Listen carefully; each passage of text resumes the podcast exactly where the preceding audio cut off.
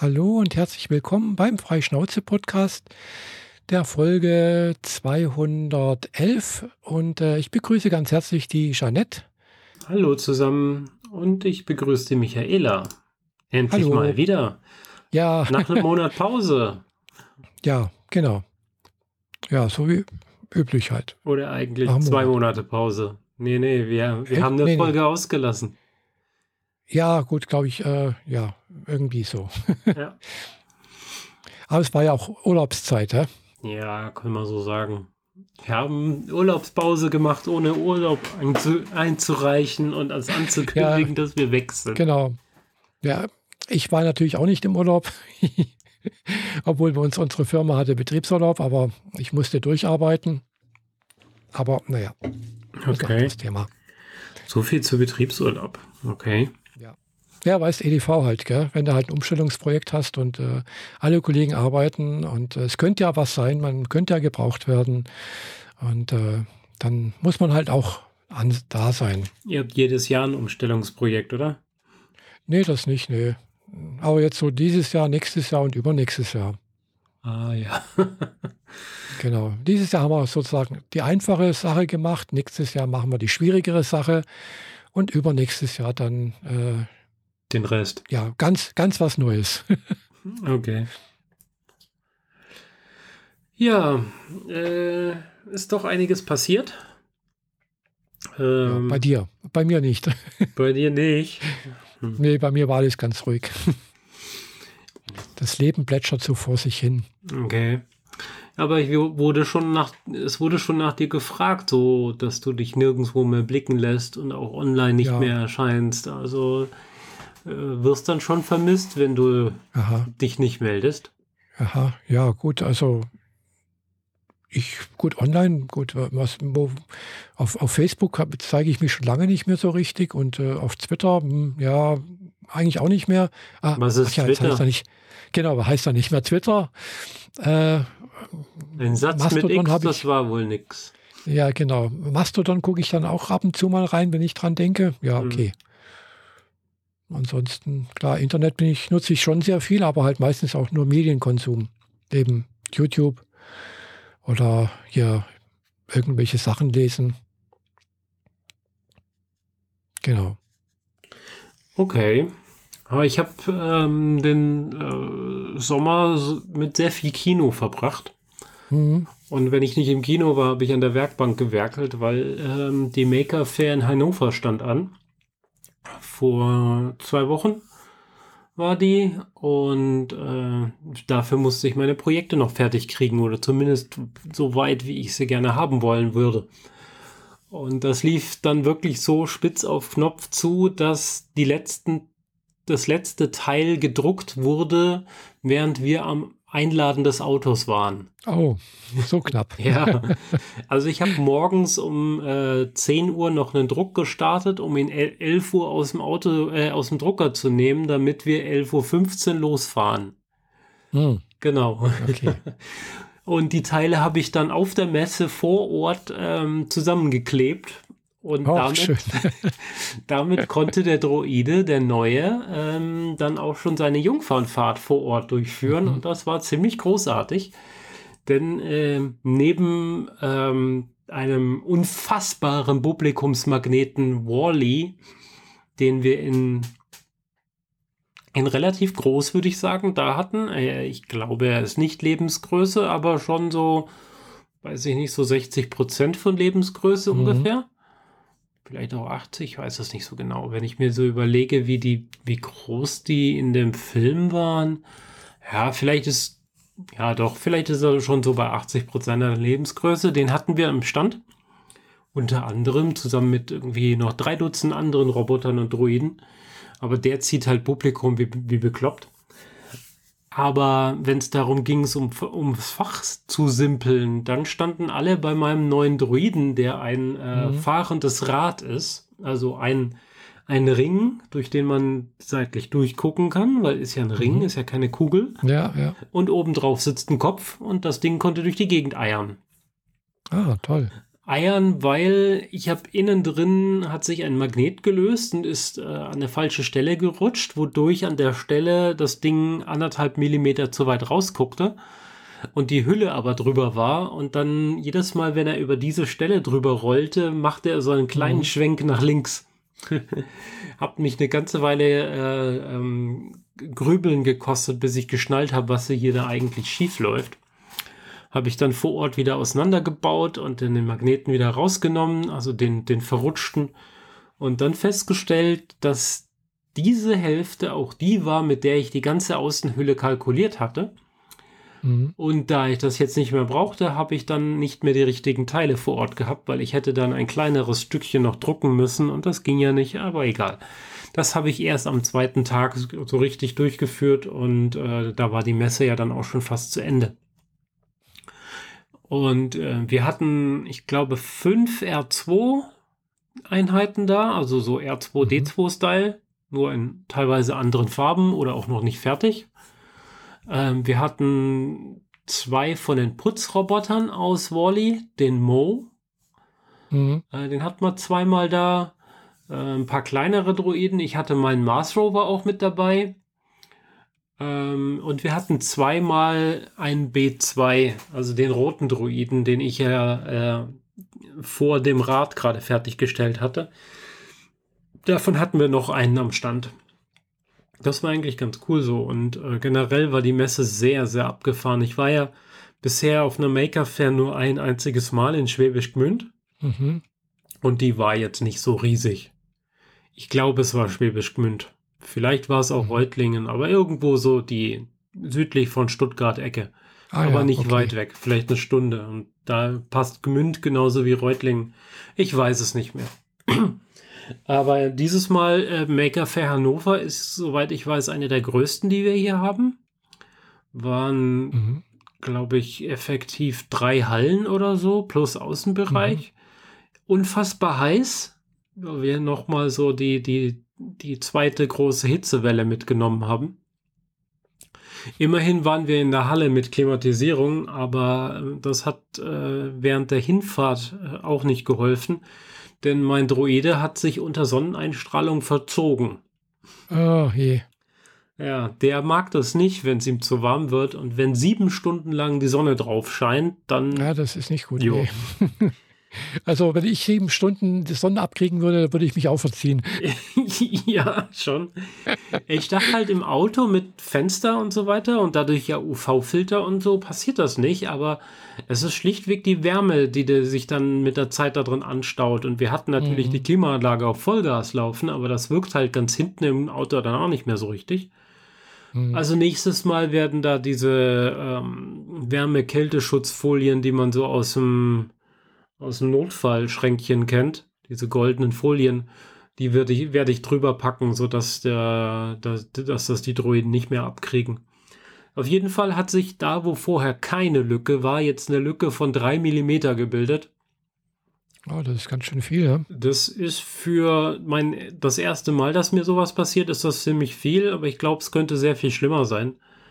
Aber äh, ja, werde zu überleben, beziehungsweise ich krieg, krieg das auch noch irgendwie gerichtet.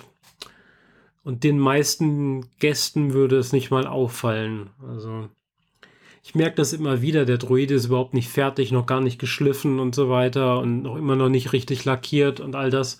Und die, die Leute denken, der gehört so, der ist halt fertig.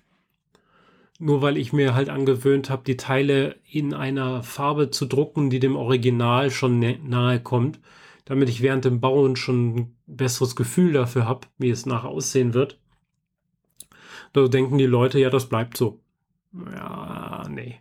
Aber bisher hatte ich auch noch nicht die Muße und es war auch viel zu heiß zum Lackieren. Und dann war es viel zu regnerisch zum Lackieren. Also die Luftfeuchtigkeit, die wir hier hatten, war ja echt äh, alles andere als mhm, fein. Ja. Also wenn du den Katzen nur noch ein Viertel Portion Futter geben kannst weil wenn sie es nicht leer futtern, ist es nach drei Stunden vergammelt, dann ist die Luftfeuchtigkeit wirklich hoch. Ja. Ja, genau. Ähm, ja, den Droiden JJ kann ich hier auch mal hochschieben. Das ist das Rad, das ich äh, am Bauen bin. Und ähm, ja, in, auf der Maker-File war wirklich diverses beklopptes Zeug von einem riesengroßen Konstrukt mit Trommeln drin. Das ist so ein Trommelroboter über ferngesteuerte U-Boote und einer unfassbaren Anzahl von 3D-Druckern, die darüber überall rumstanden. Mhm. Und irgendwelche autonomen Roboterchen oder generell Roboter mit Greifarmen, mit denen irgendwelche Kindern spielen konnten. Wir hatten so äh, Fernschreiber, also so alte, altmodische Fernschreiber, also die, die, weiß ich nicht, so 50er, ja, 60er oder so. Also sieht halt ja, aus wie 70er und 80er gab es die auch noch, gell? so ist es nicht. Also so eine Schreibmaschine und daneben noch eine andere Schreibmaschine. Und wenn der eine was tippt, kommt es bei dir raus mhm. und bei dem anderen auch. Ja, und meine äh, Partnerin hat sich dann da hingesetzt und angefangen zu schreiben und dann hat sich ein Kind an das andere Ding gesetzt und dann haben die angefangen miteinander zu chatten. War lustig, wenn man davon absah, dass in der Halle halt 35 Grad herrschten und man einfach ah, wieder ja. zurück in den klimatisierten Raum will. Aber ja, ja. War, äh, war ganz nice. Hat auch sonst einfach alles super gut funktioniert. Ähm, wir haben dort am zweiten Tag abends dann noch unser Einjähriges gefeiert. Ja, toll. Ja. Und äh, Hotel hat super funktioniert. Also ich weiß, man erzählt Geschichten häufig nur dann, wenn was nicht funktioniert, wenn man sich über was aufregen will. Aber es war einfach eine fantastisch tolle Messe. Alles hat super gut funktioniert. Mein Droide hatte seine Jungfernfahrt, das hat super funktioniert. Der B2 hat, bis auf dieses Verzerren der, der Hülle, ähm, vom ersten bis zum letzten Moment perfekt performt. Also genau so, wie er ge geplant, gebaut war, ohne Zicken, ohne Terror, ohne irgendwas. Ähm, mhm. Und das, obwohl ich ihn angeschaltet teilweise stundenlang habe stehen lassen. Das neue Soundsystem funktioniert. Es könnte noch ein Ticken lauter sein, aber meistens reicht es schon, um zu nerven. äh, die Leute waren großartig. Ich weiß nicht, wir waren da, glaube ich, so mit 12, 14 Leuten. Zeitweise waren wir, glaube ich, 16, 18, die nicht immer alle gleichzeitig da waren. Ähm, zwischen Tag 1 und Tag 2 gab es vor Ort dann noch so ein äh, Maker-Zusammentreffen, also so ein, wenn die Gäste alle rausgegangen sind, werden die Türen zugemacht, mhm. dann wird der, werden die Food Trucks plötzlich für uns geöffnet, sodass wir nicht mehr zahlen müssen. Und dann konnten wir uns alle die Bäuche vollschlagen und miteinander äh, quatschen, also Maker unter sich. Was auch ganz nett war. Äh, hatte einige Leute vor Ort, die ich von verschiedenen anderen Events kannte, unter anderem auch ähm, äh, äh, Alex, also Cosimo Modellbau. Der war dort mit seinen ganzen äh, glasfaserbeleuchteten Raumschiffen. Ja, ähm, auf YouTube gibt es eine ganze Reihe ähm, Zusammenschnitte von äh, was man so da sehen konnte. Ich habe zum Beispiel einen äh, Südkoreaner kennengelernt, der Gundams baut. Allerdings die etwas größeren als die, die ich baue. Die, die da gibt es noch eine Mega-Size. Also ich baue 1 zu 100. Die mhm. noch detaillierteren sind 1 zu 144 und die Kinderversion ist auch 1 zu 144. Aber es gibt auch noch 1 zu 60. Mhm. Und die sind entsprechend deutlich größer, also so 40 Zentimeter hoch. Und der hat da Servomotoren reingebaut und dann konnte man über so relativ primitive Regler dann Arme bewegen und Kopf drehen und solche Späße, was ganz nett war. Bei dem bin ich dann immer wieder mit meinen Droiden vorbeigefahren, was ihn äh, aus dem Staunen nicht mehr rausgebracht hat. ja, fand ich ganz lustig. Und ja, eine Sache, über die ich reden möchte, ist ein Aussteller, der da war. Ähm, äh, wie erkläre ich das? Da war ein, ein Maker, der hatte einen äh, Roboter dort, ein zweibeiniger Laufroboter, der aussah wie ein Kind. Ähm, mhm. funktioniert nur mechanisch, also ohne irgendwelche Regelungen und Mikrocontroller, mhm, mhm, sondern rein mechanisch über einen Motor und eine Mechanik, die die, die Beine so stampfenderweise nach vorne bewegt. Und eine ganze Reihe von Sachen hat er auf dem Tisch, die so das Grundlegendste abbilden, wie zum Beispiel eine Person füttern, die sich nicht selbst füttern kann. Aber die Technik dahinter war ultra primitiv, also aus unserer Perspektive, aus unserer ähm, äh, heilen Weltperspektive, wo an jeder Ecke ein 3D-Drucker wartet und man Mikrocontroller nachgeschmissen kriegt. Ne? Ja. Da war das wirklich sehr, sehr primitiv. So eine Achse, die einen kleinen Pin immer gedreht hat. Der Pin hat hinten auf einen Löffel draufgedrückt und ihn runtergedrückt, wodurch er vorne hochging. Und wenn dieser Pin wieder rumwandert, dann äh, geht der Löffel wieder runter. Also ganz, ganz banal. Aber nicht mal so, dass der Löffel wirklich was aufnimmt, sondern es ist eher so, als würde der Löffel immer wieder ins Essen klatschen und hochkommen. Mhm. Und dann dachte ich mir halt, also meine sehr irrationale Denke hat am Anfang gedacht, was soll der hier, der zerstört mir meine Experience. Wir wollen doch hier alle nur Spaß haben und der holt mich auf den Boden der Tatsachen hin, zurück.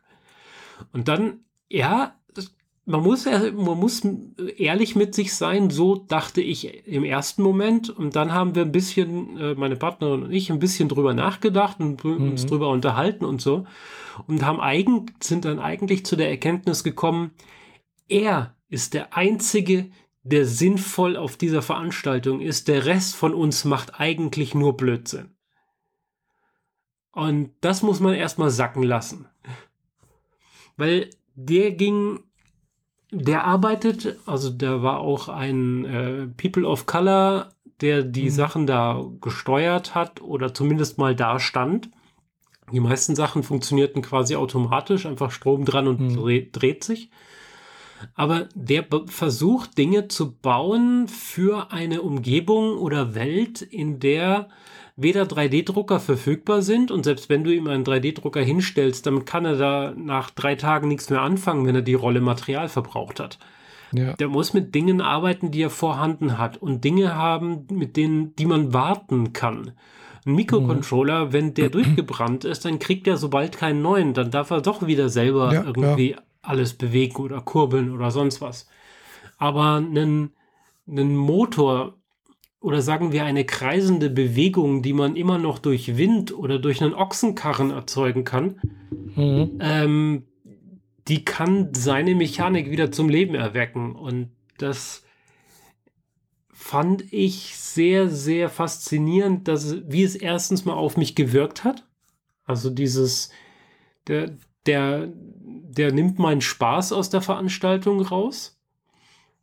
Und gleichzeitig dieses, er ist derjenige, der die Unterstützung braucht. Er ist derjenige, der wirklich Dinge baut und herstellen will, es vielleicht nicht kann, aber will, die man wirklich braucht. Mhm. Bei uns Pflegekräfte da und im Zweifel tatsächlich irgendein Droide, der dir den Löffel in den Mund schiebt, das gibt's bei ihm halt nicht, egal woher er gerade kommt. Ich weiß es tatsächlich nicht, woher er kommt, aber ich würde halt irgendwo afrikanischer Kontinent sagen. Ähm, auch wenn das jetzt irgendwie gebiased sein mag oder so.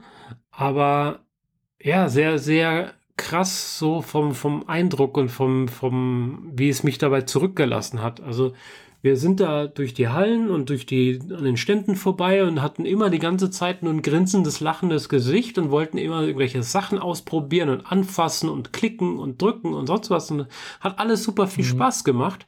Und dann kamen wir an diesem Stand vorbei und ab dann war irgendwie Spaß vorbei. Das hat ziemlich lange gedauert, bis wir aus dieser Depressionsphase, würde ich es fast nennen, mhm. wieder rauskamen und wieder zurück und und tatsächlich ihn ausgeblendet haben. Also es ging mhm. dann so weit, dass ich zwar an einem Stand vorbei bin, aber woanders hingeguckt habe. Ich weiß, oh ja. das ist nicht die richtige Art und Weise, dann vielleicht damit umzugehen, aber manchmal ist es auch zu viel. Manchmal muss man einfach mit dem, was auf einen einströmt, und in dem Fall halt auch der Boden der Tatsachen und die harten Fakten, eigentlich müsste man damit mhm. klarkommen, aber manchmal ist es einfach zu viel und dann war es mir in dem Moment zu viel und dann habe ich ihn ausgeblendet. Mhm. Aber ist ganz krass. Ja. Hatte ich so in der Form auch noch nie, glaube ich. Mhm. Das ist so ein bisschen wie wenn du an der, am Hauptbahnhof die Trottoir oder sonst was Bettler oder Obdachlose oder so Mhm, trifft, mhm. die da versuchen, noch eine Mark irgendwo rauszuschlagen. Die versucht man ja auch irgendwie auszublenden und dran vorbeizugucken, damit die gar nicht auf die Idee kommen, einen anzusprechen und dann einen irgendwie verhaften und dann dieser ganze Schnickschnack, dieses, diese, die, dass es diese Welt auch noch gibt, versucht man ja doch irgendwie auszublenden. Und da hat mich mal mitten ins Gesicht geknallt. Mhm, ja. Ja. Will ich gar nicht weiter Ja. drüber reden. Mir ging es Nee, nur darum, dass klar. mal so, äh, ich, ich befürchte, dass die wenigsten Videos oder Talks über den reden werden. Und dabei Mhm. ist er der Grund, weswegen, weswegen es die Maker eigentlich geben sollte. Das ist krass. Ja gut, ich glaube, Maker Fair ist ja schon irgendwie sehr offen, gell, was, äh, was das angeht eigentlich. Ja, also ich hatte jetzt da auch schon mal, also wo, wo es auch mal in Friedrichshafen eine Maker Fair gab, war ich ein einziges Mal und da sind halt eben auch teilweise Cosplay rumgelaufen, gell. Ja, die hatten wir auch. Und, äh, gell, und äh, da frage ich mich auch, was hat Cosplay mit, mit Fake? Klar, es ist auch selbst gemacht letztendlich, gell? Äh, also von daher passt schon auch irgendwo. Also es ist halt schon sehr weit gefasst, würde ich sagen. Gell? Es ist halt eben so von Handarbeit bis äh, eben Hochtechnik gell, irgendwo. Ja. Äh, Sticken oder bis, äh, was weiß ich, eben hier Raumfahrttechnik im Kleinen. Genau. Ja. Also wir hatten natürlich auch Cosplayer da. Wir hatten sogar Stände von Cosplayern da, die da so, Mhm. ein, so eine Art Fotopoint hatten. Und dann lief da so eine Harlequin rum und auch ein paar andere Charaktere, mit denen man sich fotografieren lassen konnte und so. Also so Stände, die du sonst auf der Comic-Con findest. Und ich bin mir ziemlich sicher, Mhm. die sind auch auf der Comic-Con wieder. Ja, wahrscheinlich. Ja. Ähm, die hatten da so ein Behandlungszimmer von der Psychologin Harlequin. Ähm, und da bin ich dann mit dem, mit dem Rover reingefahren und habe mich äh, zwischen die Kissen gesetzt und sie durfte dann meinen Rover therapieren und so. Das war irgendwie ganz witzig. Und ja, es liefen auch Cosplayer rum. Ähm, wir hatten einen eigenen Stand von den Star Wars-Fans Hannover dort. Also hatten wir auch Star Wars Cosplayer da und mit denen habe ich auch ein paar Fotos gemacht mit meinen Star Wars Droiden und so. Aber das war nicht das Gros. Also das Gros war schon, lass uns irgendwelche kreativen Sachen zusammenbauen, die danach irgendwelche lustigen Sachen machen können. Ähm, an, am einen Ende der Halle war ein, ein Schiff, ich glaube so um die vier Meter lang, komplett gebaut aus ähm, Streichhölzern vier Meter lang, komplett mit, mit mehreren Decks und Mhm. Aufbauten und Rumpf und einen ganzen Schnickschnack. Alles aus Zahnstocher. Mhm. Ja gut, sowas gibt es dann hier eben auch auf der Modellbaumesse. Genau, da, da hätte ich das Ding auch eher verortet, aber das stand, Mhm. war halt jetzt ja, Ja. auch da. Wobei natürlich Modellbau auch immer irgendwas mit Maker zu tun hat, gell? weil es ja Klar. doch meistens alles selbst gebaut ist. Also von daher äh, es ist es, sagen wir, sehr, sehr weit gefasst alles. Gell? Ja, deswegen war ja Cosimo mit, mit seinen äh, LED-beleuchteten, Glasfaserbeleuchteten Raumschiffen da. Das ist ja Mhm, genau das. Und er ist auch Mhm, einer ja, der. Publikumsmagneten von der Veranstaltung dort gewesen. Mhm. Ja. Genau. Wo, wobei jetzt Modellbaumesse, da findet man jetzt wahrscheinlich niemanden hier mit Stickmaschinen gell? oder mit äh, Strickmaschinen oder sowas. In Friedrichshafen schon, aber sonst eher nicht, nein. Nee, in Friedrichshafen eigentlich nicht, habe ich noch nie gesehen. Nein? Nee. Ja, Modellbau Das passt Mod- da nicht. Das ist eher dann eine Kreativmesse oder so. Da Ja, passen die das dann ist das her. schon eher, ja. Genau. Das gibt es zwar auch ab und zu mal, aber das ist auch nicht immer irgendwie. Gell? Das ist doch sehr, äh, ja. Ja. Wobei die Kreativmesse hier in Stuttgart zum Beispiel ja eine reine Verkaufsmesse ist. Also das Hm, Ding ist ja. ja. das sind ja nur Händler, die Zeug verkaufen, was du dann kreativ nutzen kannst. Mhm. Aber da ist niemand, der dir zeigt, dass du das gemacht hast. Okay, es gibt so Hm. fünf Künstler, die halt ihren Schmuck verkaufen, aber das war es dann auch schon. Das ist nicht das, was ich unter einer Ausstellungsmesse und Maker oder Kreative Mhm. drücken sich aus Messe verstehe. Das ist in den anderen Hallen natürlich viel arger, wenn wir da unsere ganzen Miniaturen ausstellen oder sonst irgendwelche Sachen haben. Mhm. Ja, genau. So viel zu Hannover. äh, und der Hitzewelle. Ja, da habt, habt ihr aber auch äh, Hitzewelle hatten wir auch letzte Woche. Mhm. War sehr unangenehm, aber zum Glück habe ich, sitze ich ja jetzt äh, mit meinem, also im Büro im Keller, bin da doch umgezogen. Mhm. Es war, glaube ich, jetzt sogar noch zwischen äh, unseren beiden Podcasts, also nach dem letzten Podcast, glaube ich. Äh, und äh, das war, ist jetzt eigentlich ganz gut so im Keller. Höre ich Da war jetzt es zum angenehm ersten Mal, dass du jetzt im Keller sitzt. Also ja. Ja, äh, wie gesagt, äh, ich bin, bin halt umgezogen äh, von einem, also ein Stockwerk tiefer, äh, aber im gleichen Gebäude und äh, ja, da sitzen wir, sitze ich halt jetzt immer mit allen meinen Kollegen zusammen. Gell. Oben sitzen jetzt, was weiß ich, irgendwie äh, Leute vom Service Desk oder irgendwie äh, Business Analysten oder keine Ahnung was noch alles. Äh, und jetzt die SAP-Truppe sitzt, sitzt praktisch zusammen in einem Großraum. Es ist eigentlich kein Großraumbüro, aber die Türen sind, sind alle offen. Es ist in der Mitte ein großer Besprechungszimmer, wo dann halt Mittagspause, Frühstückspause gemeinsam eingenommen wird, wo wir uns auch schon immer getroffen haben. Mhm. Ähm, und äh, da sind wir jetzt hingezogen. Das Büro ist zwar kleiner, aber halt im, so im Sommer ist es echt angenehm jetzt. Okay. War angenehm kühl. Mhm. Oben wird es dann doch relativ schnell warm, äh, wenn man da nicht aufpasst. Also da ist dann halt Mittag kommt da die Sonne rein, wenn man da nicht rechtzeitig alles zumacht. Äh, ja, da hat man dann halt auch so die knapp 30 Grad in der, drin, aber da unten halt, ja, angenehme 25 vielleicht. Ja, da, lässt sich leben. Ich hatte Ja. die ganze Zeit Handtücher in den Fenstern, also Handtücher außen, damit die Mhm. Hitze gar nicht erst rein kann. Aber an dem Wochenende, wo ich in Hannover war, hat die Nachbarin das nicht gemacht. Ich Mhm. sehe sehr gut in meinem ähm, Eve Home Diagramm, wann sie da war und wann, wann ich da war, weil die Temperaturen Mhm. sind in, die, in der Bode halt mal innerhalb von zwei Tagen von 24 auf 29, 30 Grad raufgesprungen. Mhm, ja. Und das hat aber auch die drei Tage wieder gedauert, bis ich die wieder raus hatte. Also Mhm, immer brav abends, sobald die Sonne weg ist und sobald die Temperatur draußen kühler ist als drinnen, Fenster auf, Ventilator an Ja. und die Luft durchpusten. Ah, Mhm. Und dann war aber gleich da die, noch diese Hitzewelle weiterhin. Also das war schon eher so Mhm. anstrengend, aber immerhin nicht so feucht wie dazwischen, zwischen den Ja. beiden Hitzenwellen. Das war, ja. die feuchte Zeit war fast noch anstrengender, fand ich. Weil Ja. egal was du gemacht hast, du schwimmst immer in deinem Wasser, hast aber gleichzeitig das Mhm. Gefühl so, wenn ich das nicht irgendwie trocken krieg, werde ich mich erkälten oder so. Ja, Ja. war nicht gut. Naja, aber die heiße Zeit ist, glaube ich, vorbei. Ja, Ja. Äh, die Wettervorhersage sagte letzt auch, ja, das ist der letzte heiße Tag, äh, also quasi letzten Donnerstag und entlässt Mhm. uns damit in den Herbst. Okay, von mir aus. Aber wenn man ins Kino geht, dann muss man äh, im Sommer regelmäßig eine Jacke mitnehmen. Das habe ich jetzt dieses Jahr auch wieder jedes Mal machen müssen, weil wir hatten zeitweise, wo es so feucht war, draußen 19 Grad. Und im Kino war es noch mal eine ganze Ecke kälter. Oh, Also ich habe, ich befürchte, die haben das Kino so bei 16 Grad gefahren. oh, das ist schon sehr wenig. Ah, das ist schon Das kalt. ist brutal. Vor allem, Mhm. wenn du dann drei Stunden in Oppenheimer drin sitzt und dir die Füße abfrieren. Geht ja drei Stunden der Film. Oppenheimer geht volle drei Stunden. Oh je.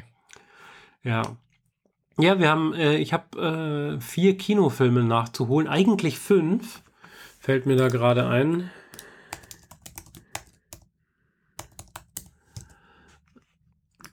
Genau. Zap, zap, zap. Und das ist sogar die Reihenfolge, die wir ihn gesehen haben. Also, ich mache einen kurzen Abriss. Ich war in Indiana Mhm. Jones 5. 5 ist besser als 4, aber nicht so gut wie die ersten drei. Und äh, mir gefällt die Prämisse nicht, aber wie es umgesetzt ist, war ganz okay. Es gab zu viele Verfolgungsjagden, die komplett an Nonsens waren. Aber das De-Aging der ersten 20 Minuten von Harrison Ford war ziemlich großartig. Also Ah ja. einerseits haben sie Harrison Ford spielen lassen und haben ihn dann verjüngt.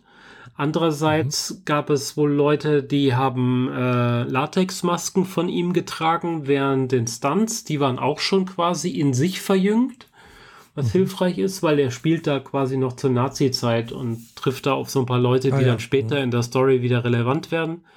Man muss sich ja erst den Erzfeind erzeugen, um gegen ihn kämpfen zu können und so. Ja. Äh, ähm, ja, dieses De-Aging hat ziemlich gut funktioniert, muss man sagen. Also das war krass. Mhm, mhm. Viel, viel krasser rein vom Gefühlsmäßigen war Asteroid City. Das hatte ich schon gesehen, bevor wir unsere letzte Episode aufgenommen haben, aber äh, habe ich wohl damals es geschoben und nicht drüber nichts dazu erzählt. Asteroid City ist von Ja. ähm, ist ein Wes Anderson-Film, das heißt, er ist höchst künstlerisch. Und ich glaube, für Filme von Wes Anderson, dafür werden Schauspieler überhaupt Schauspieler, um an so einem Film teilzunehmen. Und das dazu passt dann auch die Besetzung, weil das sind einfach sechs mal vier, gab so ein Raster sechs mal vier, also 24 hochkarätigste AAA äh, Liga-Schauspieler, die in diesem Film einfach mal mitgespielt haben und teilweise eine Screentime von unter 10 Sekunden haben. Hm. Ähm, man, in dem Film kriegt man mit, äh, es gibt zwei Ebenen. Es gibt den Film als solches, was eigentlich ein Bühnenstück ist, aber es wird wie ein Film dargestellt. Der ist farbig. Und es gibt, wie der, das Theaterstück entsteht, in Schwarz-Weiß. Ah ja. Und wenn Leute zum Beispiel aus der Farbwelt rausgehen, landen sie in der Schwarz-Weiß-Welt, reden dann miteinander und dann passieren auch noch Dinge. Ah ja. Und wenn man sich das so vorstellt, wie ein Bühnenstück funktioniert, dann hast du ja das Publikum, davor den Graben, also die Spalte zwischen dem ersten, der ersten Stuhlreihe und dem, der Empore, wo dann das, die Bühne. Also der Graben und dann die, davor die Bühne. Was kannst du da Mhm. als Zuschauer machen? Eigentlich kannst du nichts machen, außer ein bisschen von links nach rechts laufen, wenn du dich bewegen möchtest. Aber du kannst natürlich nicht um Schauspieler rumlaufen, ohne auf die Bühne raufzuklettern. Das wurde dann sehr interessant im Film als solches umgesetzt, denn es gibt ausschließlich Kamerafahrten von links nach rechts oder von rechts nach links. Also die auf eine Person zuhalten und dann fährt die Kamera aber nach links zur Seite, wodurch die Person nach rechts aus dem Bild rausrutscht. Hm. Es gibt Ah, noch ein paar ganz, ganz wenige, wo die Kamera quasi auf einem Zug sitzt und der Zug irgendwo hinfährt. Sieht total realistisch aus, ist aber ein Zug in 1 zu 10. äh, fand ich witzig, habe ich dann im Making-of festgestellt, dass das nur so ein Modellbauzug war mit einer Kamera oben drauf. Mhm. Ja, und dann, ähm, ich kam aus diesem Film raus, er war höchst verstörend, aber auf eine gute Art und Weise. Und ich habe noch tagelang darüber gegrübelt, was habe ich hier eigentlich gesehen. Weil, Mikro-Spoiler, es gibt eine Szene, in der der Hauptdarsteller die farbige Bühne verlässt und im Schwarz-Weiß-Bereich den Regisseur fragt, worum geht's hier eigentlich? Ich verstehe meine Rolle nicht. Und so geht's dem Zuschauer halt auch. Der Zuschauer versteht nicht, worum es geht und der Hauptdarsteller auch nicht. Und das ist super cool. Und es zieht sich halt durch die gesamte Story. Ähm, und es gibt sehr, sehr geile Dialoge, die so sehr, sehr kurz und knapp sind und so schwarzhumorig, sarkastisch daherkommen. Also ich freue mich sehr, wenn es diesen Film endlich auf irgendeiner Streaming-Plattform gibt, weil ich will ihn nochmal sehen. Hm, ja. Möglichst bald. Ja, wird bestimmt dann irgendwann mal auch irgendwie auf Netflix und Co. irgendwie erscheinen. Ja, bin ich mir sicher, dass der relativ bald kommt. Das ist nur die Frage, wann. Hm, ja. Äh, Asteroid City von ist noch nirgendwo verfügbar. Schade. Ich hatte gehofft, dass es inzwischen was gibt. Hm. Genau, also äh, auch wenn der leider nicht mehr im Kino läuft und wenn doch, dann nur in so kleinen Spartenkinos. Ähm, ich musste ihn auch in einem kleinen Spartenkino gucken. Das Cinemax hat den Trailer für den Film gezeigt, aber den Film nicht ins Programm aufgenommen. Nee. Oh, toll. Ja, das passiert in letzter Zeit häufiger. Wenn die Filme denen nicht groß genug sind, buchen die die gar nicht Mhm. erst. Ja, klar. Genau. Äh, Oft mal, da lohnt sich da nicht, weil Ja, der Kino, Kinosaal ist belegt und äh, keiner geht rein. Ne? genau so ungefähr. Anders als bei den nächsten zwei Filmen, die natürlich das Highlight der Kinosaison diesen Sommer waren, Barbenheimer. Also Oppenheimer und Barbie. Ich habe Oppenheimer erst gesehen und danach Barbie. Und mhm. nicht am selben Tag. Also ich habe mir das Double Feature nicht gegeben, weil das wäre völlige bekloppte fünf Stunden Kino. Das muss man nicht mehr ja. machen. Also das mache ich nur noch in ganz großen Ausnahmefällen. Also Star Wars 3, äh, Star Wars 4, 5 und 6 sind zusammen weniger als fünf Stunden. Also hallo. genau. Ähm, zuerst Oppenheimer. Oppenheimer geht volle drei Stunden, hatte ich ja schon gesagt. Und ja. der macht also es ist ein Christopher Nolan-Film Christopher Nolan hat zuletzt Tenet gemacht. Tenet war so ein Film, der erst rückwärts läuft und dann vorwärts und innerhalb dieser vor, rückwärts und vorwärts spielt, äh, erlebt ein Schauspieler die Welt, aber nur vorwärts. Warum, wieso, weshalb, muss man den Film gesehen haben und der Film erklärt es einem aber auch erst kurz vor Schluss, wenn überhaupt und ist dadurch ein intelligenter, kurioser Film, weil er dir die Regeln nicht erklärt. Und das ist ein Trick von Nolan, den er jetzt das zweite Mal in gewisser Weise nutzt. Und ein Trick, der mir überhaupt nicht gefällt, weil gerade bei Tenet versucht er hochstapelnd ähm, toll zu sein, aber nur weil der User, der, der Zuschauer nicht versteht, worum es geht. Bei Oppenheimer ist es hingegen so, wir haben drei verschiedene Zeitebenen. Zwei davon sind farbig, die dritte ist schwarz-weiß. Hm, Aber man ja. geht üblicherweise davon aus, dass schwarz-weiß die Vergangenheit ist und Farbe die Zukunft. Ist aber nicht so. Es gibt die ganz weite Vergangenheit, in der ein Großteil des Films spielt es gibt die bisschen Vergangenheit und es gibt es quasi jetzt. Jetzt aus Perspektive mhm. des Films, was immer noch von, von unserem Jetzt 50 Jahre in der Vergangenheit sind. Mhm, also spielt ja. in den 60ern dann. Klar. Also wir haben mehr oder weniger die drei Ebenen 30er bis 40er dann haben wir die Ebene äh, die 50er und dann ein Schauspiel, das in den 60ern passiert, wenn ich das richtig wahrgenommen habe. Äh, kann man gerne in der Wikipedia dann nachschlagen. Das ist alles wahre Begebenheiten, die da dargestellt werden. Also es ist keine Fiktion.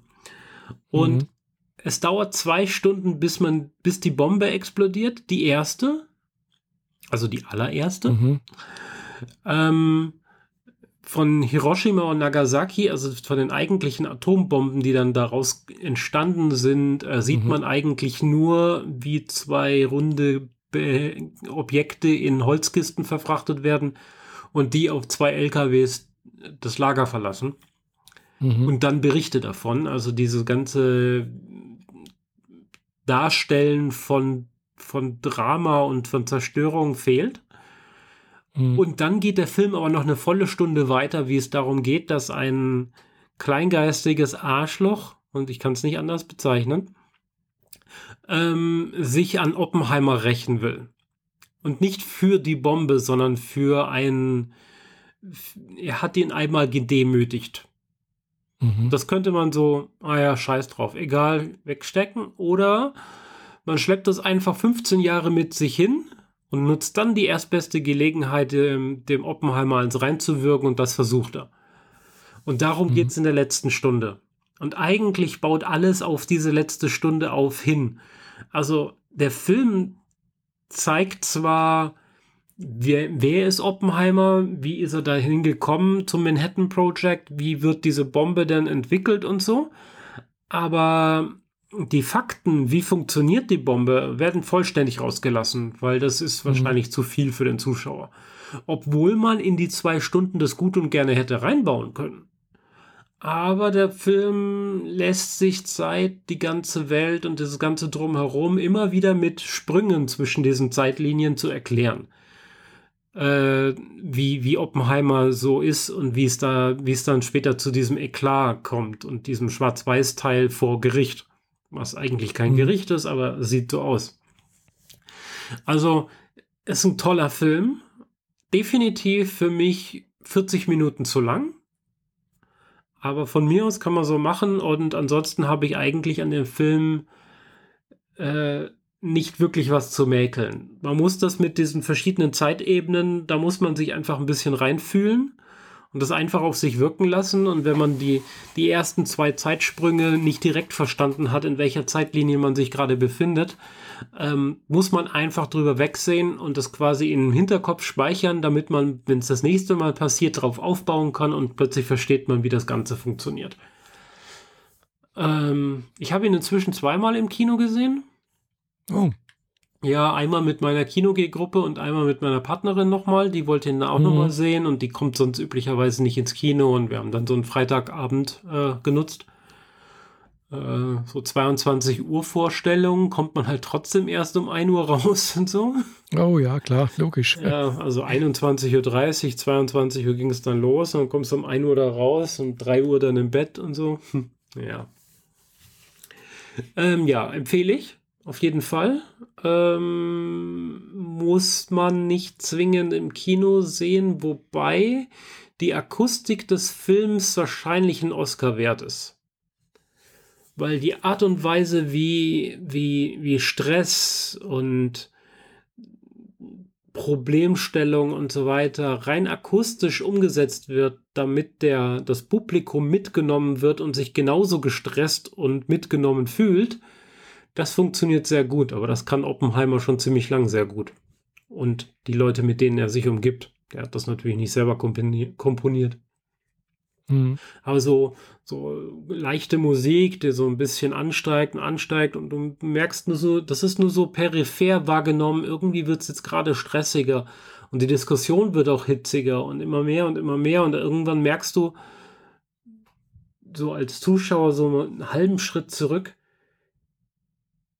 und dann nicht mehr zuhören, was die sagen, sondern nur noch auf die Musik achten und so, holy shit, da hämmert das gerade auf mich ein. So, ja, und so wirkt dann aber auch die Story und die, die, der Moment, in dem das dargestellt wird. So. Ist also ziemlich gut gemacht. Ja. Ja. Toll. Und als Kontrastprogramm dann eine Woche später Barbie geguckt. ja, das ist schon ein toller Kontrast, ja. Ja, und denke ich mal. Ein großartiger. Es ist ein großartiger Film, wirklich fantastisch. Alle Männer, die sagen, ich gucke den nicht, weil Barbie interessiert mich nicht, sind genau die Zielgruppe des Films. Das ist das Problem. Echt? Aber die Zielgruppe sind natürlich auch alle jungen Frauen und überhaupt Frauen, die jemals mit Barbie in Kontakt gekommen sind, das aber nicht zwingend müssen aber sie werden, viele werden aus dem Film rauskommen und, und sich denken, ah, deswegen fühle ich mich nie hübsch genug und deswegen mäkle ich an allem, was ich an mir habe, rum und so weiter und mhm. so fort. Also wie hat Barbie das Schönheitsbild der jungen Frauen der letzten 50 Jahre ähm, oder länger ähm, geprägt, mhm. gebildet und zerstört? Ähm, stellt dieser Film dar. Wobei der Film anders funktioniert, als alle denken. Also es ist nicht so eine klassische Barbie-Figur aller Lego-Movie, die halt irgendwie so eine Heldenreise macht. Irgendwie schon. Aber am Anfang, es wird ganz klar gesagt, Barbie ist ein Spielzeug und Barbie lebt in einer Barbie-Welt. Und du siehst sie auch, wie sie den Tisch geht und so tut, als würde sie aus einem äh, Gefäß trinken. Da ist aber nichts drin und sie schluckt auch nicht oder so. Mhm. Also es ist wirklich so dieses, eine Puppe trinkt und ohne dass eine Flüssigkeit drin ist und so weiter. Und äh, wenn sie die äh, Etagen ihres äh, Hauses wechselt, also vom, vom oberen Stockwerk in die untere Etage, dann schwebt sie mhm. einfach runter. So wie halt, wenn ein Kind die Figur nimmt, in der oberen Etage rumstaxten lässt und dann eine Etage runter geht, dann fliegt es quasi an der Seite des Hauses vorbei und geht dann unten in die Häuser, in die Räumlichkeiten wieder rein und so. Mhm. Und das ist echt nice gemacht. Vor allem, wenn es dann plötzlich komisch wird und äh, die Barbie-Welt nicht mehr so funktioniert, wie sie ursprünglich mal geplant war. Und es sind ein Haufen sehr, sehr coole ähm, mediale Anspielungen an äh, mediale und popkulturelle Dinge. Hm, ja. Also von ähm, Space 2001 über ähm, sogar der Aqua-Song von Barbie Girl ist mit verwurstet worden. Es ist mhm. Miami Vice drin. Es ist äh, einen ganzen Haufen Kram, den ich jetzt gar nicht mehr so genau zitieren kann. Ich hatte mal so eine Liste und da waren irgendwie 60 Punkte nur im Trailer und so Späße. Okay. Ähm, ja, ich finde den ziemlich gut. Sollte man gesehen haben. Äh, ist definitiv popkulturelles Erbe der nächsten 50 Jahre. Der ist definitiv relevant. Äh, hat die, das meiste Geld für Warner eingebracht jemals. Echt? Also ist deren erfolgreichster Film aller Zeiten. Ähm, was äh, gegen äh, Batman, The Dark Knight und noch ein paar andere Filme halt eine echte Hausnummer ist. Und Barbie hat die alle in den, in den, in den Staub getreten. Also so richtig krass. Mhm. Genau. Und gleichzeitig auch der erfolgreichste Film mit einer weiblichen Regisseurin aller Zeiten. Wenngleich Regie sie und ihr Mann zusammen gemacht haben und auch das Drehbuch. Äh, den Namen habe ich jetzt gerade nicht parat, also äh, muss man halt mal gucken. Genau, muss man gucken. Den Film muss man gucken. Punkt. also ich habe nicht gesehen. Also äh, unsere gemeinsame Freundin Sabine, die hat es gesehen, äh, glaube ich, ja, die war da drin. Aber ich habe, also wie gesagt, äh, ich habe auch gar nicht gewusst, dass es den Film gibt, bis zu dem Zeitpunkt, wo sie gesagt hat, dass sie da den Film besuchen möchte. Aha. Äh, ja, Gut, ich beobachte auch nicht gerade, was es zurzeit im Kino gibt. Ja, gut, wenn man jeden Dienstag ins Kino geht, dann kriegt man auch wirklich jeden gut, Trailer klar, um die klar. Ohren gehauen und dann weiß man auch, was so Sache ist, aber das muss man halt dann auch so machen. Mhm. Und so mache ich das ja, ja auch. Mhm. Es gibt nur ganz wenige Dienstage, wo wir nicht ins Kino gehen, wie zum Beispiel den gestern, weil wir schlichtweg alles gesehen haben, was gerade läuft. Außer den ja, Bibi klar. und Tina äh, Kinderfilmverschnitten und so weiter, die interessieren mich halt nicht. Da gehen wir auch nicht rein. Das, das spielt keine mhm. Rolle. Und Horrorfilme lasse ich auch links liegen. Und die werden gerade vermehrt mehr, weil wir bewegen uns natürlich in großen Schritten Richtung Halloween und das ist die klassische Zeit, wo die Horrorfilme jetzt wieder im Kino anlaufen. Ähm, ja. Mhm. Ich habe übrigens ja. Mission Impossible nicht gesehen, weil der nicht mehr im Kino läuft. Der wurde von Barbenheimer weggespült. Normalerweise ist Mission Impossible ein Film, der zehn Wochen im Kino läuft.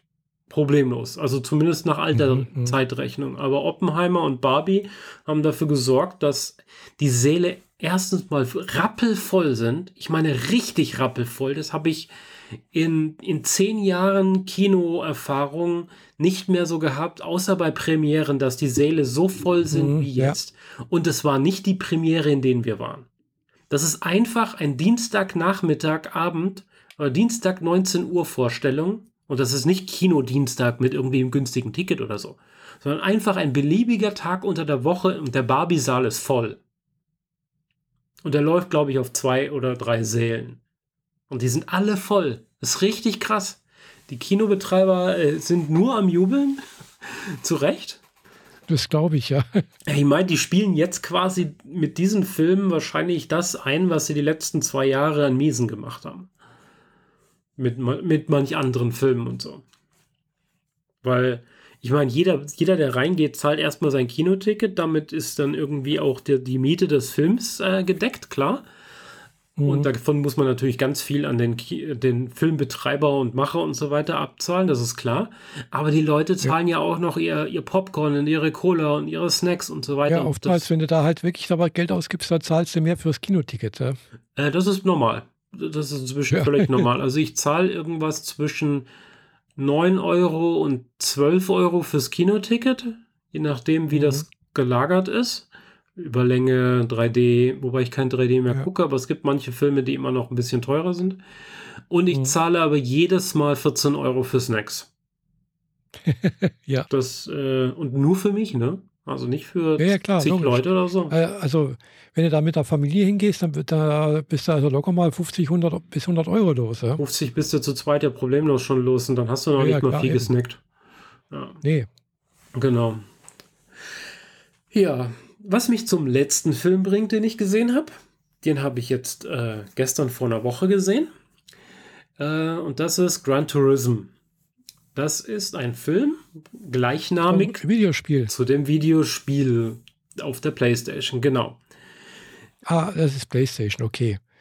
Äh, weil es gibt ja so was ähnliches auch auf, auf der Xbox. Das ja. ist dann Forza, Ach, das ist Forza. genau. Genau. Ja.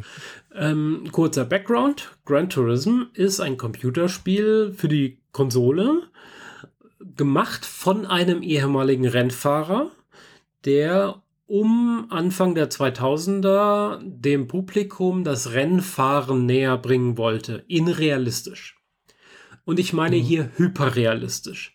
Die gehen mit 3D-Scannern über die Rennstrecken, die gehen mit 3D-Scannern über jedes Auto, die stellen Autos in ähm, Akustikkammern und vermessen exakt, wie die klingen, Autotüren auf und zu, wie die Geräusche machen, wie das Anlassen an sich anhört, wie das Bremsen sich anhört. Wirklich, die nehmen es genau.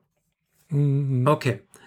Und die Physik-Engine, die die da benutzen und immer weiter ausgebaut haben, ist hyperrealistisch. Also das, der, das ist der Microsoft Flugsimulator für Autos.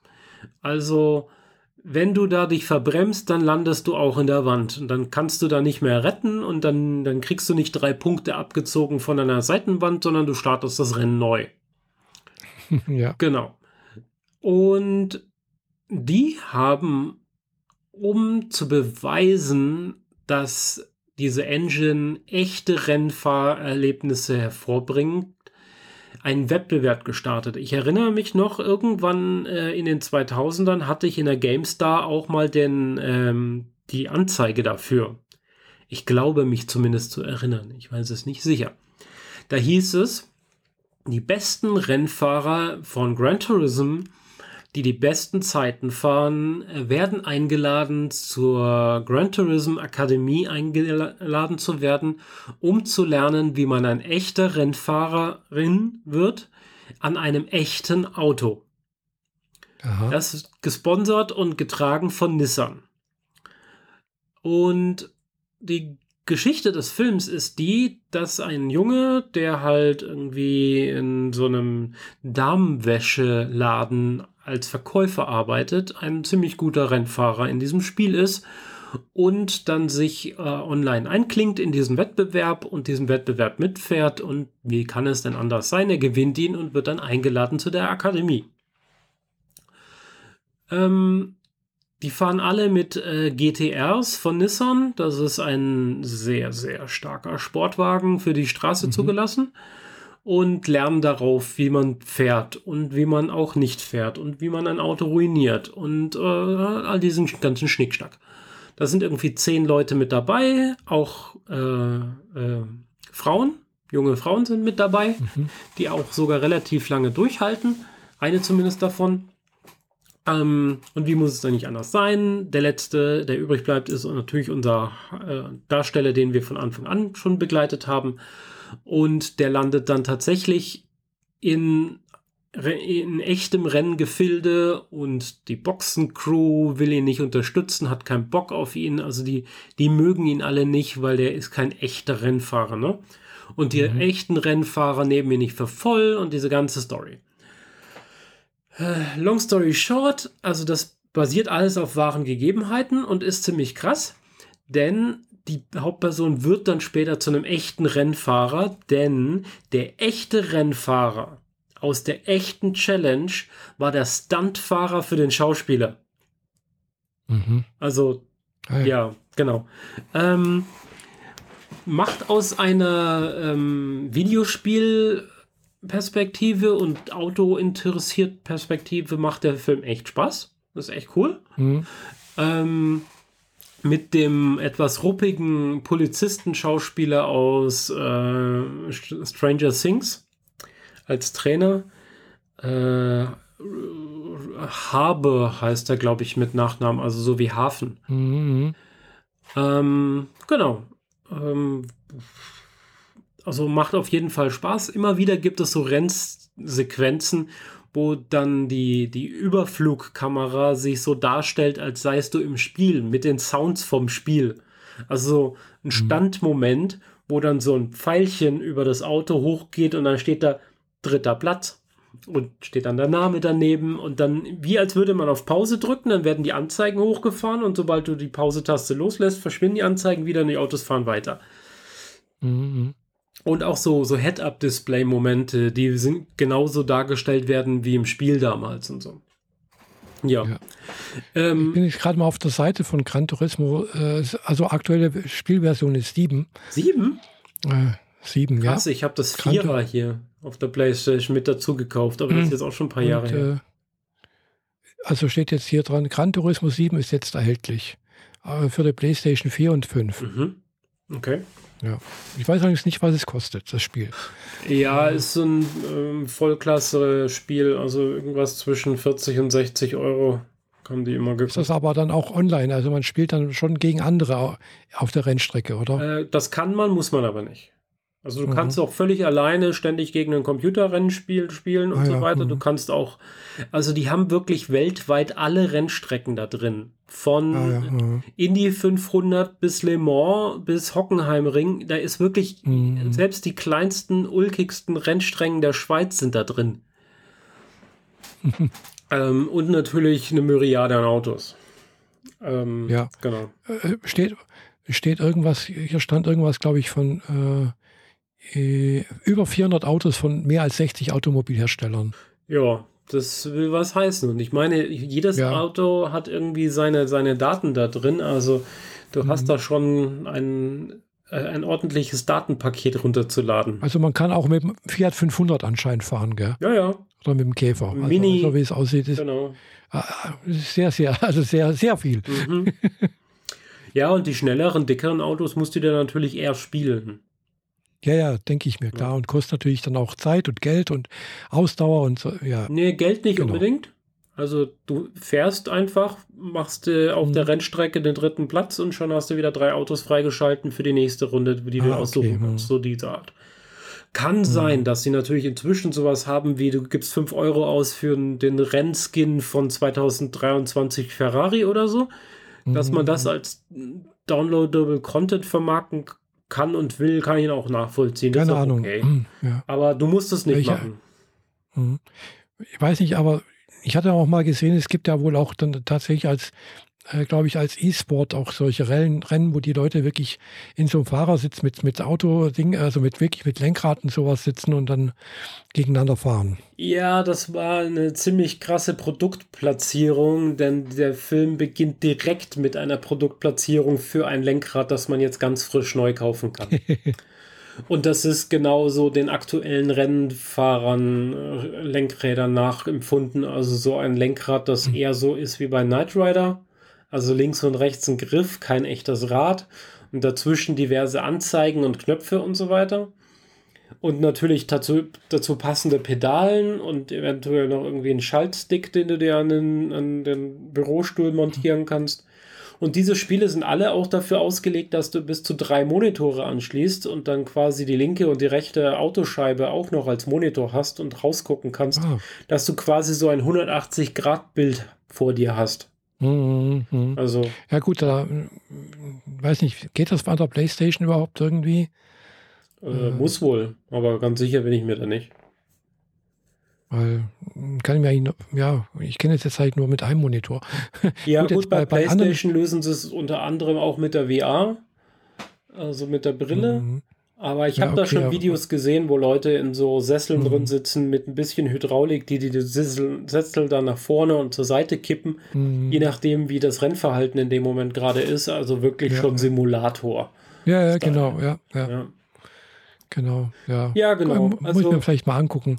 Es klingt ganz interessant, gell? Also PlayStation habe ich ja. Mal gucken, was es kostet, gell? Also das Gran Turismo 4 kann ich dir geben. Das ist schon ziemlich großartig gewesen, aber ich. Mhm ja, ich würde dann schon das 7er nehmen, ja, weil, Klar. wie gesagt, wenn schon, denn schon. Ja, wenn du eine moderne äh, Konsole äh, hast und so. Ähm, ja, ich habe war, war tatsächlich nie meins. Also ich bin ja eher für die Anti-Gravity noch viel schneller Techno-Sound unterlegenen Rennen. Sowas wie mhm. Wipeout. Oder eigentlich nur Wipeout. Auch nur für die mhm. PlayStation erhältlich für verschiedene Plattformen, außer das 2097er. Das gab es tatsächlich mal als PC-Version unter DOS.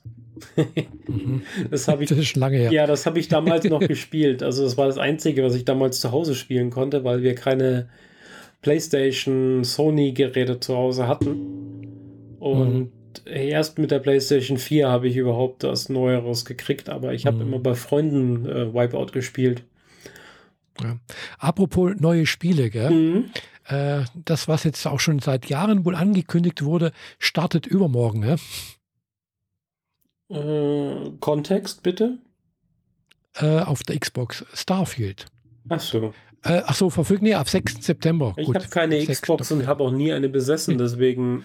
Gut, es gibt natürlich auch auf der, gibt es natürlich auch auf dem PC. Du weißt, dass ich hier vor einem iMac sitze. ja, ich weiß.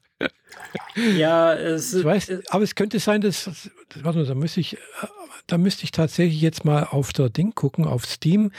Vielleicht ist das auch tatsächlich auch auf der Steam verfügbar für, äh, für einen Mac. Also da Starfield ist sicher. doch so ein bisschen wie dieses prozedural gerenderte Spiel, das wir da vor einer Weile hatten. Wie hieß denn das nochmal? Nee, Starfield ist äh, im Prinzip äh, The Elder Scrolls Online im Weltraum. Okay. Ja. Das ist so ein bisschen wie Baldur's Gate 3. Alle reden davon, alle finden es fantastisch und ich so, ich habe den ersten gespielt, das ist halt jetzt 25 Jahre her.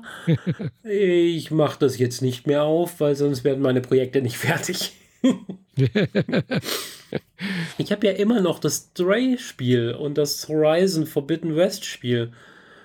Also Stray, das mit der Katze. Aber mhm, mhm. komme nicht dazu, die fertig zu spielen. Und, und den, den äh, Jedi ähm, Fallen Order habe ich auch noch nicht durch. Und da ist ja längst der zweite Teil raus. Habe ich auch nicht der Zeit mhm. dafür. Also, ja, das ist für bei mir vergebene Lebensmühe. Ich habe allerdings, wir haben zusammen mit der Partnerin, kann ich mal wieder was spielen, weil wir das quasi zu zweit spielen, auch wenn nur ein Controller benutzt wird. Wir haben das Telltale Game zu The Expanse angefangen. Also die, sagt mir jetzt auch nichts. The Expanse, die Fernsehserie. Von ja, hab, hast du mir schon mehrfach erzählt, aber ja. ich sagt mir auch nichts, kenne ich nicht. Telltale macht ja so, so Spiele, in denen man nicht so sonderlich viel tun muss, ab und zu sich ein bisschen bewegen und rechtzeitig einen Knopf drücken. Und ansonsten läuft das Ding fast, fast schon von alleine ab. Und dazu haben sie eine Geschichte geschrieben und äh, umgesetzt in der Perspektive von Drummer, also der Sicherheitsoffizierin von der Tycho Station. Mhm als sie schon nicht mehr dort arbeitet, sondern quasi danach. Also es bildet, äh, spielt in dem Zeitfenster nach Staffel 6, die ja nicht mehr verfilmt wird. Oder Staffel 7 wird nicht verfilmt, Staffel 6 schon. Wurde verfilmt. Genau, und damit haben wir angefangen. Mhm. Ähm, das sind mehrere Episoden quasi, die auch so nach und nach rauskommen. Die zweite soll wohl schon da sein. Ich bin mir aber nicht sicher, habe nicht nachgeguckt. Die erste haben wir geguckt, haben ungefähr zwei Stunden dafür gebraucht. Aber da war auch sehr viel Tutorial und rumlaufen und erstmal rauskriegen, wie alles funktioniert und sich ganz viele mhm. Details angucken und so. Wenn du keinen Zeitdruck hast, dann guckst du dir plötzlich an, wie gut die Texturen gemacht sind durch die Späße. Mhm, ja. Das war schon ganz nice. Ähm, ja, da bin ich mal gespannt, wann wir dazu kommen, das weiterzuspielen, weil die nächsten zwei Wochenenden sind wieder dicht. Und dann kommt auch noch das Science-Fiction-Treffen Speyer dazu demnächst. Aha. Naja. Also ich bin gerade auf der Seite, äh, auf der Steam-Seite von, der, von Starfield, erhältlich ab 6. September, steht hier, ist leider nur für den PC erhältlich äh, und kostet 70 Euro in der Standardversion. In der äh, Digital Premium Edition 100 Euro. Das ist und teuer. Der, ja, und wenn man es auf der Xbox spielt und man hat äh, den Game Pass Ultra, kostet es 40 Euro. Okay, das ist aber auch so eine Investition, die von vornherein schon recht teuer ist. Und sag mir, du hast das, oder? Ja. Habe ich, äh, weil eigentlich für, für die meisten Sachen braucht man irgendein Abo von der Xbox, ähnlich wie bei, bei der PlayStation. Aber warum Ultra? Äh, ansonsten. Ja, weil halt eben da die Spiele umsonst sind. Also. Krass. Okay. Also du hast ein Abo und kannst dann mehr oder weniger auch die AAA-Spiele alle problemlos direkt spielen? Ja, die halt in diesem Angebot, in diesem Bundle mit drin sind, ja klar. Mhm. Ja, das ist ja das, was äh, PlayStation nicht macht. Äh, die sagen, sie wollen, das, da, also sie wollen sie immer noch verkaufen. Bei der Xbox, da kriegst du die halt oftmals eben hier, ja, nachgeschmissen. Kannst du alle ausprobieren. Okay. Und äh, ja, das ist eigentlich ganz praktisch, wenn man das nutzen würde. Ja. ja, gut, wenn das Spiel jetzt dann rauskommt, willst du spielen? Ja, es Elder ist Scrolls halt im Weltall. Ja, Elder Scrolls ich, müsste ich eigentlich auch mal weiterspielen. Jetzt habe ich schon lange nicht mal angeguckt. Äh, und äh, aber wie gesagt, auf der Xbox kostet es. Ähm, war nicht Skyrim auch Teil von Elder Scrolls? Skyrim ist praktisch die Einzelplayer-Version aber spielt in eigentlich in der gleichen Welt wie The Elder Scrolls, aber Elder Scrolls ist ja ein Multiplayer-Online-Rollenspiel. Ja, Elder Scrolls ist eigentlich ein Teil von Dungeons and Dragons äh, System. Nee, Dungeons and Dragons ist eigentlich wieder ein eigenes äh, Franchise. Ja, aber es ist natürlich schon irgendwie, mhm. sagen wir, es sind Elemente daraus angelehnt, ja. Okay. Okay, äh, da bin ich raus. Da verwechsle ich ja ein paar Sachen möglicherweise. Ja, äh, Baldur's Gate 3 soll da ja wohl äh, Vollgas geben, was Pen and Paper Rollenspielelemente angeht, mit Würfeln und dem ganzen Schnickschnack.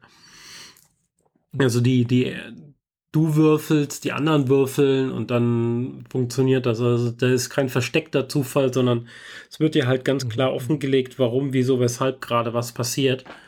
Und es soll wohl sehr, sehr gut sein. Und äh, wenn du vor allem sehr schlecht spielst, dann passt sich das Spiel an und die anderen spielen dann auch schlechter, damit du es nicht ganz so kacke findest.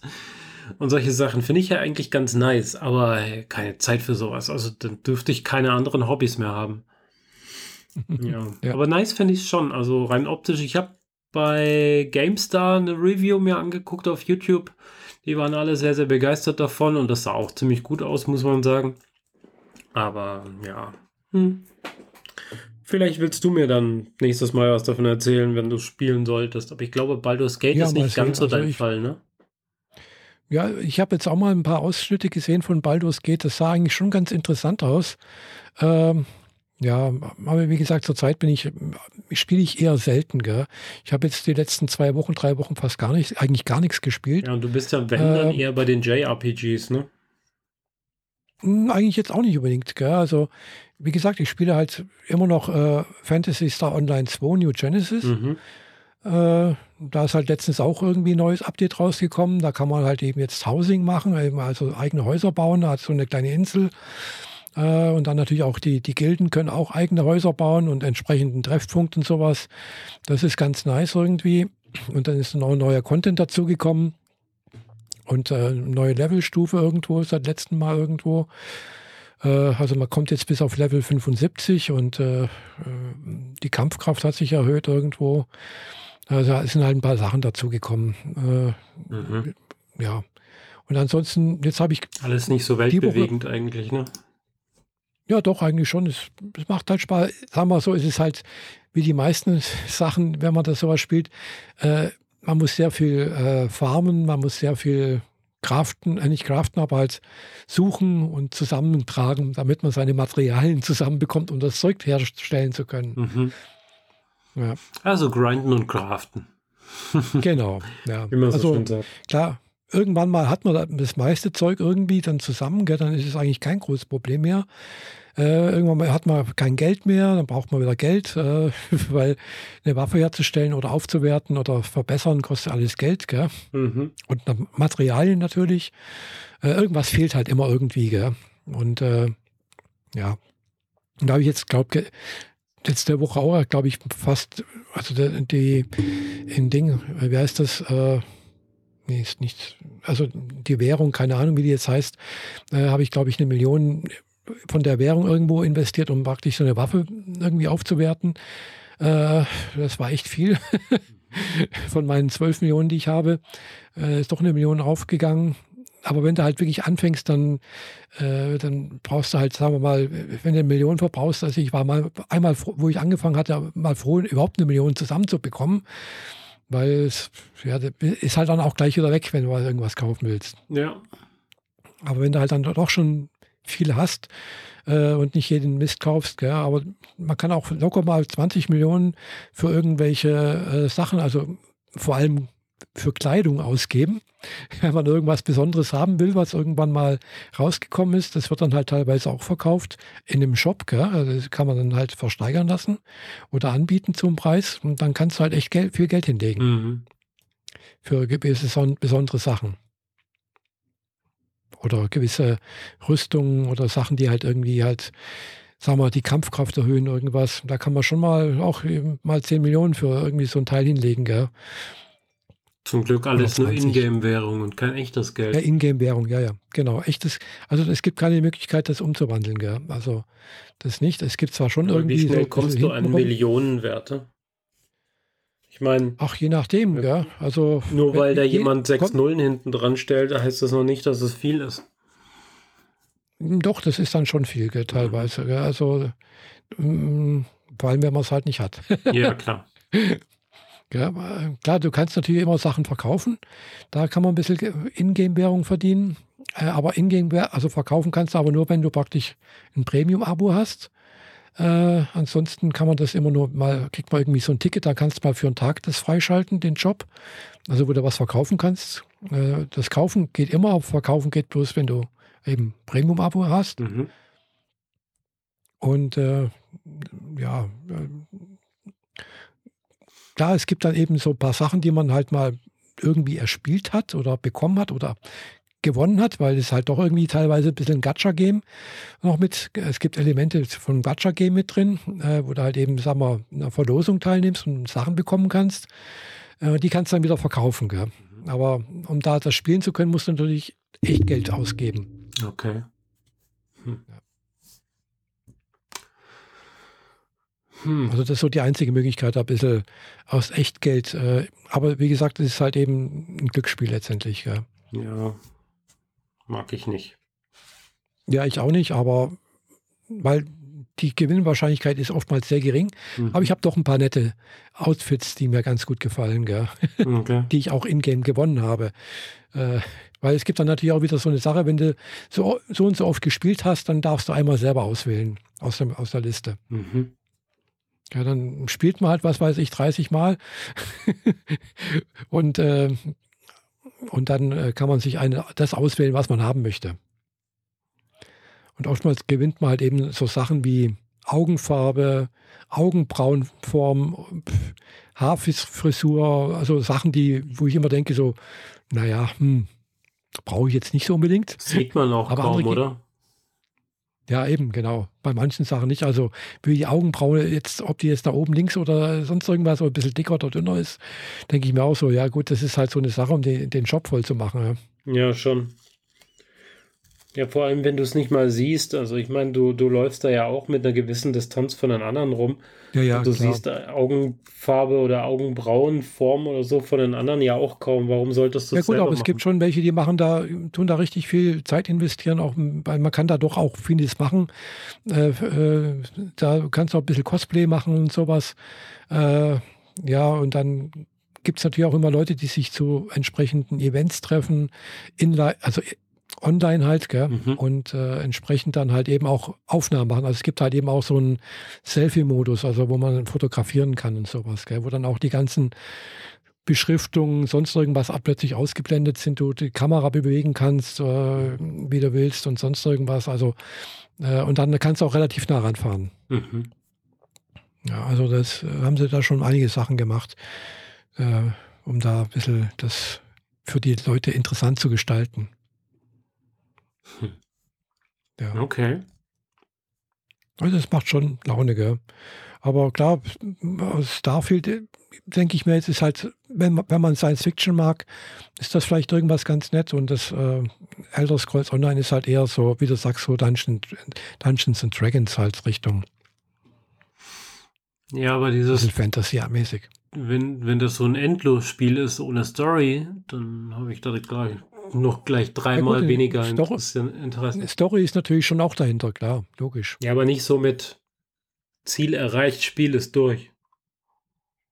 Ja, irgendwann mal ist es schon auch durch, mehr oder weniger, aber äh, klar, es kommt dann meistens immer noch neuer Content dazu. Gell? Ja. Also jedenfalls bei The Elder Scrolls Online ja auch. Gell? Da kommt ja, was weiß ich, jedes halbe Jahr oder jedes Jahr kommt ein neues Package dazu, wird wieder eine neue Story irgendwie aufgemacht oder was. Gell? Ja, so ein bisschen wie bei STOR, also Star Wars ähm, The Old Republic. Mhm. Äh, da wird ja immer noch Zeug hinter, hinten dran geschmissen, obwohl das Spiel irgendwie schon 15 Jahre alt ist. Ja. Also wirklich schon richtig alt. Wurde zwischendrin mhm. mal an der Engine rumgeschraubt und die ein bisschen modernisiert, aber das meiste sieht immer noch genauso aus wie damals. Mhm. Aber weil höre ich auch nur von, von anderen, von Echo 3 und Echo 7, die spielen da scheinbar immer wieder mal ganz gern ein bisschen was drin. Mhm. Dem anderen Podcast. Dem anderen Podcast, dem einen. Ach ja. Äh, aber wenn du nicht spielst, was machst du denn dann? Hint, hint. Ja, wie ich das letzte Mal schon äh, erwähnt hatte, lese ich zurzeit relativ viel Manhwas, also eben koreanische Mangas äh, oder auch Webtoons sind das ja eigentlich, oder die halt eben in Farbe sind, gezeichnete Geschichten äh, und die halt im Gegensatz zum Manga halt eben nicht von links nach rechts, sondern auch von rechts nach links gelesen werden, aber halt durchgescrollt werden. Ja. Mhm. ja ist halt so eine Scrollgeschichte und dann halt auch episodenweise veröffentlicht werden. Und äh, da habe ich jetzt letztens, also schon eine Weile her, äh, ein Manual gelesen. Deswegen erwähne ich den jetzt auch hier mal oder möchte den mal ein bisschen äh, teasern, äh, weil der kommt nämlich auch gerade als Buch heraus in Deutsch von dem Verlag Papertoon. Äh, und da sind jetzt zwei Bände veröffentlicht worden. Äh, und auf Deutsch heißt der Aria und die goldene Sanduhr der Zeit. Aber wenn er als äh, Buch rauskommt, dann natürlich auch mit Zeichnungen und nicht mit nur geschriebenen Ja, natürlich Worten. als Zeichnung und äh, auch vollfarbig äh, und auch von äh, nach, nach europäischen oder äh, westlichen äh, Leserichtungen, also nicht umgekehrt wie, wie japanische Mangas, äh, aber halt mit dem Nachteil, dass manche Kommentare, sonst irgendwas, was im Webtoon da ist, halt auch wegfällt. Gell? Äh, was ich dann ein bisschen schade finde, was dann teilweise eben vielleicht auch zur Erklärung, also es ist ein bisschen mehr, äh, die Geschichte eben äh, soll wohl in acht Bänden veröffentlicht werden, was ich gelesen habe. Bisher sind es wohl vier, wenn ich das richtig sehe. Zwei sind raus. Zwei sind raus. Äh, ah ja, ähm, bei Amazon werden vier gelistet, aber mit genau. Erscheinungsdatum genau. 18. September und 13. November. Erste zwei genau. sind beide da als Taschenbuch, aber jeweils so mit 300 genau. Seiten, also nicht wenig. Ja, ja, genau. Ja, klar, das sind auch 120 Episoden. Also man liest da schon echt lange dran. Gell? Also ich habe da, glaube ich, fast drei Tage gelesen und zwar intensiv gelesen. Mhm. Und äh, ich denke da immer auch so 120 Episoden, das klingt nach nichts, das ist ja mal schnell durchgescrollt, gell? Und wenn ich dann abends so lese, denke ich so, ah, jetzt abends um 10 gucke ich nächstes Mal drauf, oh, um 11 und dann um, um 12 müsste, jetzt muss ich aber ins Bett gehen, gell? Also, ja. Das passiert mir dann regelmäßig, dass ich dann immer zu spät ins Bett komme. und, ver und ver ver vergesse wirklich kom komplett die Zeit. Oh Mann, äh, ich hätte das nicht googeln sollen. Und äh, ja, tatsächlich, es sind 125 Episoden äh, insgesamt. Äh, und die Geschichte ist auch abgeschlossen. Gell? Deswegen erwähne ich das auch. Äh, also es kommt nichts Neues nach. Äh, und äh, hat natürlich einen guten Ausgang, klar. und hat auch hier auf, auf Zin Manoir, wo ich das lese, das ist also so eine Aggregationsseite, hm. habe ich auf Englisch gelesen, gell?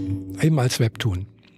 Und ja, es ist halt auch so eine Geschichte, wo, sagen wir mal so, hm, die Hauptdarstellerin, äh, sagen wir mal so, als Wellness auftaucht in der Geschichte.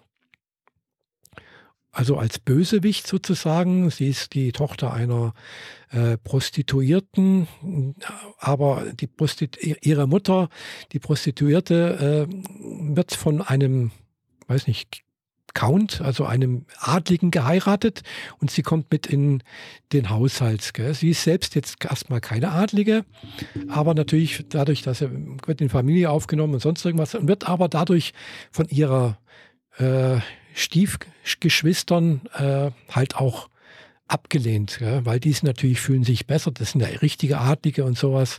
Und sie hat natürlich eine, eine Stiefschwester und einen Stiefbruder. Und äh, die Stiefschwester führt alles daran, sie zu sagen, im schlechten Licht dastehen zu lassen, äh, was dazu führt, dass sie halt, äh, ja, am Ende erstmal hingerichtet wird. Mhm. Also es hat ein bisschen wirklich einen brutalen Anfang. Mhm. Äh, aber sie erhofft sich halt eben, und also auch bei der Hinrichtung sagt eben ihre Stiefschwester dann, die Miel, äh, ja, und ich war das alles, der das, der dich da zum, äh, zum Schafott geführt hat, gell? Und sie hofft, sie, sie betet praktisch daran, dann äh, irgendwie oder wünscht sich, dass das äh, irgendwie rückgängig wird, äh, gemacht werden kann. Und sie landet dann plötzlich glaube ich, zehn Jahre in der Vergangenheit wieder, bevor das alles richtig losgegangen ist. Und äh, sie setzt natürlich jetzt alles dran, dass ihr Schicksal, was sie jetzt erlebt hat, nicht mehr passiert. Gell? Also sie, sie benimmt sich eben plötzlich standesgerecht eben als Adlige, was sie früher nicht gemacht hat. Sie äh, lernt jetzt plötzlich, fängt an zu lernen, äh, lernt Etikette, äh, und so weiter und so fort und lernt dann auch plötzlich, sie weiß natürlich auch die Zukunft, gell, logischerweise, irgendwie weiß, was passiert, versucht das alles ein bisschen zu ändern, lernt dabei einen mysteriösen jungen Mann kennen, und äh, ja, wo sich dann später rausstellt, das ist irgendwie der Kronprinz, äh, logischerweise. Gell? Es sind immer so Märchen halt, ja. ich, gell? Die, äh, und äh, wie es dann so sein soll, äh, letztendlich wird eben dann eben ihre Stiefschwester Miel äh, erleidet das gleiche Schicksal, wie sie im ersten Schicksal erlitten hat. Sie wird auch hingerichtet äh, und sie, die Ariel darf dann halt zum Schluss eben den Kronprinzen heiraten. Okay. Das ist so der ganz grobe Ablauf der Geschichte. Von der ganzen Geschichte oder nur von dem Teil, der, äh, von dem du weißt, sozusagen? Oder? Nee, das ist der ganze Teil eigentlich. Es gibt auch einen kleinen Nachspann, äh, wo dann etwas später spielt, wo dann auch schon, äh, wo die beiden dann verheiratet sind und dann plötzlich ihre Kinder aus der, aus der Zukunft plötzlich auftauchen und irgendwas machen. Also, äh, aber das ist bloß so eine Nachgeschichte. Die spielt aber, ist, hat es eigentlich nichts mehr groß dazu zu, zu, tun, aber normalerweise ist halt, ich glaube, so nach 120 Episoden ist die Geschichte rum. Mhm. Und dann, äh, ja, hat dann eben sozusagen für Ariel einen guten Ausgang. Es stellt sich dann heraus, die ist eigentlich, äh, ihr, ihr Vater äh, ist, äh, obwohl ihre Mutter eine Prostituierte ist, ist eigentlich ein auch ein Adliger aus dem Nachbarreich äh, oder auch mit äh, königlichem Blut und äh, keine Ahnung was. Also da, so es ist sehr, sehr fantastisch und sehr äh, ja an den Haaren herbeigezogen, aber trotzdem eine nette Geschichte. Gell? Also mir, mir hat es sehr gut gefallen. Mhm. Kann man gut lesen. Und äh, ja, ich habe mir jetzt die zwei Bücher auch mal dazu gekauft noch, die jetzt rausgekommen sind, damit ich es mal auf Deutsch sehe. Äh, weil die Übersetzung ist manchmal doch hier, mh, hm, ja, nicht so toll. Aber man kann es lesen. Man muss ein bisschen, manchmal äh, sieht man halt Übersetzungsfehler, Schreibfehler und sonst irgendwas, aber ich weiß es nicht, wie es bei dem jetzt ist, äh, ob das jetzt eine Fanübersetzung ist oder ob das irgendwo anders rausgeklaut wurde. Mm, aber ist okay. Ist gut, schön gezeichnet, finde ich. Mhm. Gute Zeichnungen. Äh, und die Geschichte hat mir gut gefallen. Okay, fein. Mit ein paar Twists und Plots eben halt so, äh, wo man denkt, oh, toll. also, und halt natürlich sehr romantisch teilweise. Ja. Und natürlich auch irgendwo grausam. Äh, apropos grausam, ich habe das jetzt mal eben gegoogelt, dein Aria, mhm. und bin dann bei, das könnte Ihnen auch gefallen, direkt auf Neo Genesis Evangelion, The Perfect Edition gestoßen. Äh, Bei Amazon, oder? Amazon. Mhm. Und ich liebe oder ich vergöttere immer Evangelion, um dann mhm. Wortspiel mhm. reinzubringen. und die Gött Götter und Dämonen und Engel und so, ne? Ähm, und ich habe gerade eben geguckt, von der Original an Manga-Reihe kam der letzte Band ähm, 2015 raus und Amazon sagte mir, ich habe den letzten Band 2021 dann tatsächlich gekauft. Mhm. Das war am Anfang, das war so krass. Der erste Band kam einen Monat raus, zweiter Band zwei Monate später, dritter Band drei Monate später. Und dann mhm. fühlte es sich schon an, so, warum kommt der jetzt einen Monat später? Das ging so weit, dass zwischen äh, Band 7 und 12 oder so äh, jeweils zwischen den Bänden vier Jahre lang. Ah ja. Das, deswegen habe ich es irgendwann auch vergessen, im wahrsten Sinne des Wortes. Und dann mhm. erst 2021 festgestellt, ach, 2015 kam ja mal wieder ein Band. Und den habe ich gekauft. Das sind 14 Bände. Und die habe ich im Regal stehen und Band 14 ist noch eingeschweißt. Äh, was mich dazu äh, veranlasst oder nicht veranlasst, womöglich ähm, diese Perfect Edition zu kaufen, die in sieben Bänden und im siebten ist noch ein Schuber dabei daherkommt. Nein, wir machen keine Werbung für Amazon oder für andere Dinge. Ich erzähle nur von Dingen, die mich gerade hier so ein bisschen äh, piesacken. Ähm, die sehen fantastisch aus. Jeder Band hat direkt mal 330 Seiten. Der normale Manga hatte 130 bis 150 Seiten. Mhm. Also sind schon mal doppelt so viele Seiten drin und die Dinger sind größer. Das sind diese größeren Mangas, die man so kennt. Früher kannte mhm. ich das nur von Akira. da war das, das Buch quasi auch schon so dick wie zweimal Daumen. Mhm. Und halt auch einen Ticken größer als die normalen Mangas, die du sonst so im, im Regal findest, ja. bei, bei jedem besseren äh, äh, Kiosk. Und jetzt kommen hier sieben Bände raus von der Perfect Edition. Und eins bis sechs, nee, eins bis fünf sind schon da. Sechs kommt am 26. September. Und sieben dann mit besonderem Extra mit tollen Extras, aber sie schreiben noch nicht dran, was für Extras. Mit dem Schuber dann für 30 Euro, der letzte am 28. November. Und jetzt bin ich gerade so am, äh, äh bestelle ich mir das jetzt? Will ich das haben? Will ich das haben? Komme ich überhaupt dazu, es zu lesen? Äh, ja, ich, das ist kurzer Seiten, Sprung. ähm, ich habe gestern Abend äh, noch kurz ein bisschen Doomscrolling gemacht im Bett, bevor man einschläft. Was man ja eigentlich nicht machen sollte, mhm. aber bla. Ja.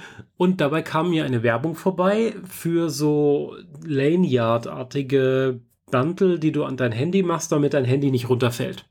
Man kennt es ja heutzutage im Straßenbild, dass äh, vor allem Frauen mit dem Handy rumlaufen, das so an einem Gurt ist, den sie einmal so am Hals mhm. entlang fahren. Also so wie, wie bei einer Handtasche. Dass man das Handy ja, loslassen mhm. kann und das halt nicht runterfällt, sondern es fällt dir nur bis auf Gürtelhöhe oder so. Mhm. Und da habe ich ein Band gesehen, äh, das hat diese, diese High-End-Gürtelschnallen, wo man an den Seiten zwei Griffe reindrücken muss, damit die rausgehen. Kennt man sonst eigentlich nur von Pilotengurten ähm, und so. Und den fand ich cool. Und habe überlegt, will ich das haben. Aber ich habe eine Handyhülle, die unten von Apple ist so beschissen gemacht, die ist unten komplett offen. Nicht nur da, wo der Stecker mhm. reingeht. Das heißt, diese Gurte haben meistens so ein Plastikstribbel, das du unten in deine Handyhülle reinsteckst, die Lasche unten durch das Loch ausführst, wo normalerweise dein USB-Kabel rausgeht und dann kannst du es an dein Gurt dranhängen. Das geht mit der Apple-Hülle ja. nicht. Ja, äh, lange Rede, kurzer Sinn. Ich bin in diesen Shop dann reingegangen und wollte mir angucken, was gibt es denn für Handyhüllen, die mit denen kompatibel sind und nicht die Welt kosten. Mhm. Und stellt sich heraus, die haben jetzt gerade eine Neo Genesis Evangelion Sonderedition für Handyhüllen. und ich habe die nächsten 40 Minuten, glaube ich, damit verbracht, die Handyhüllen von denen zu vergleichen, weil es gab drei lilane. Und ich habe ja. den Unterschied nicht feststellen können. Im Bild sind sie leicht von der Helligkeit unterschiedlich, aber in der Beschreibung sind sie absolut identisch.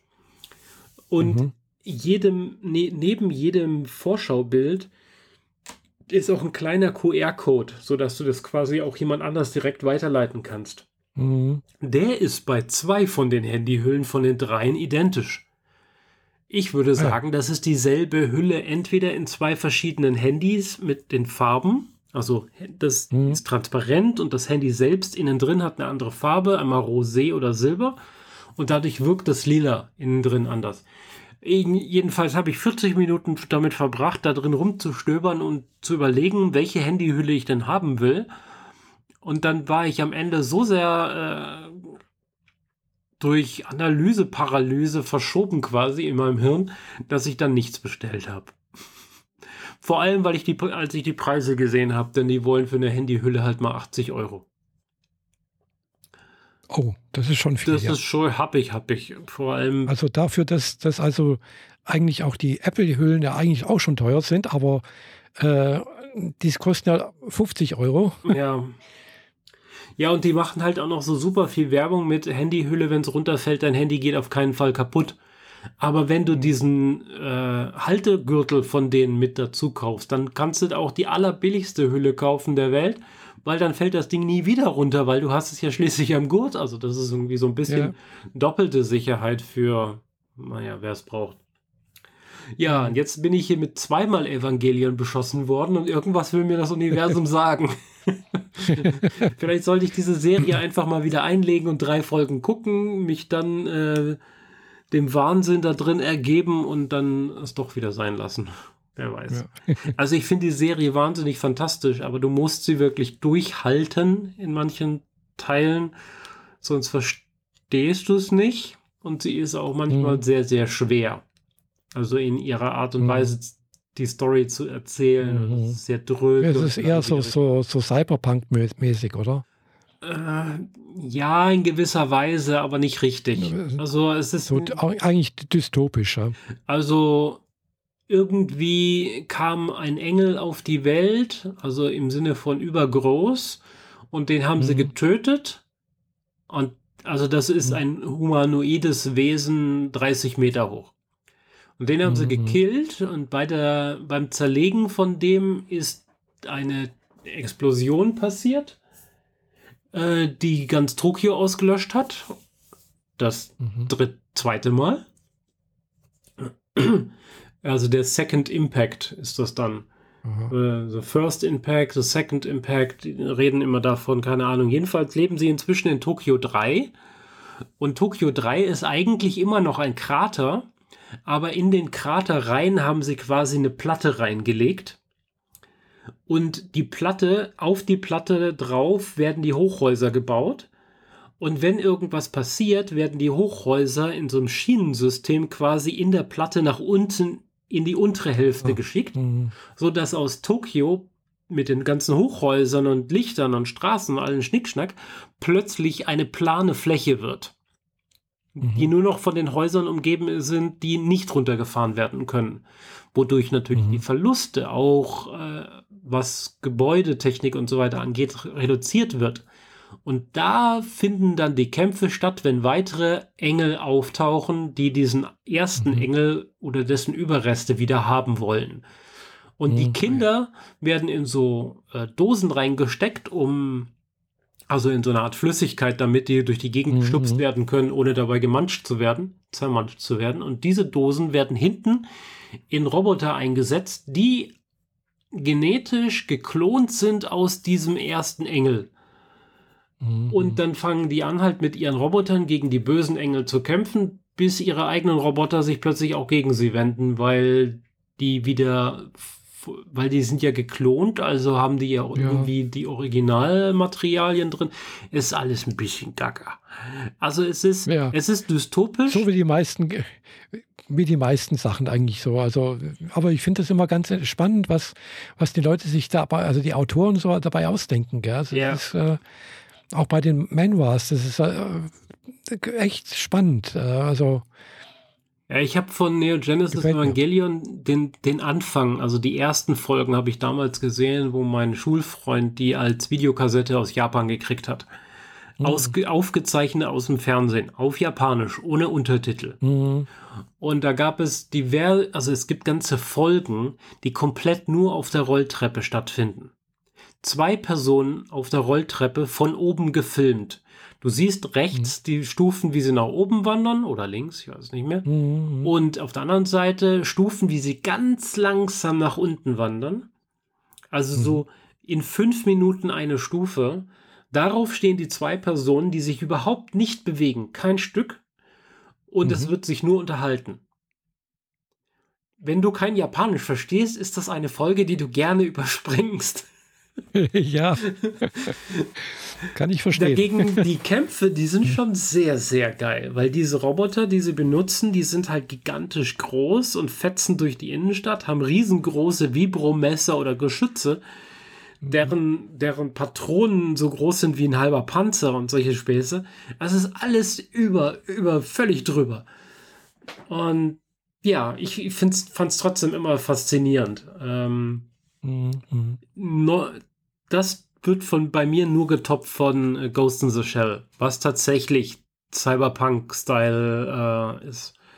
Also Cyberpunk, Androiden, Gehirne, die in Hüllen gesteckt werden, die in Androiden eingebaut werden, äh, Cybermodding über biologische Menschen, die sich äh, Androidenteile anschrauben lassen, moderne Augen, zusätzliche mhm. verstärkte Beine, sonstiges Schnickschnack. Und da die Serie ist halt so eine Polizei-Eingreiftruppe, die auch gegen modifizierte Menschen und Androiden kämpfen muss.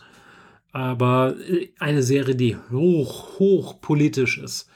Also da geht es nicht nur um Schießen, Schnickschnack, fertig, sondern auch die ganzen politischen Implikationen. Wer hat wann, wie, was mit wem gemacht, wer bezahlt wen, wie funktioniert, wie greift es ineinander.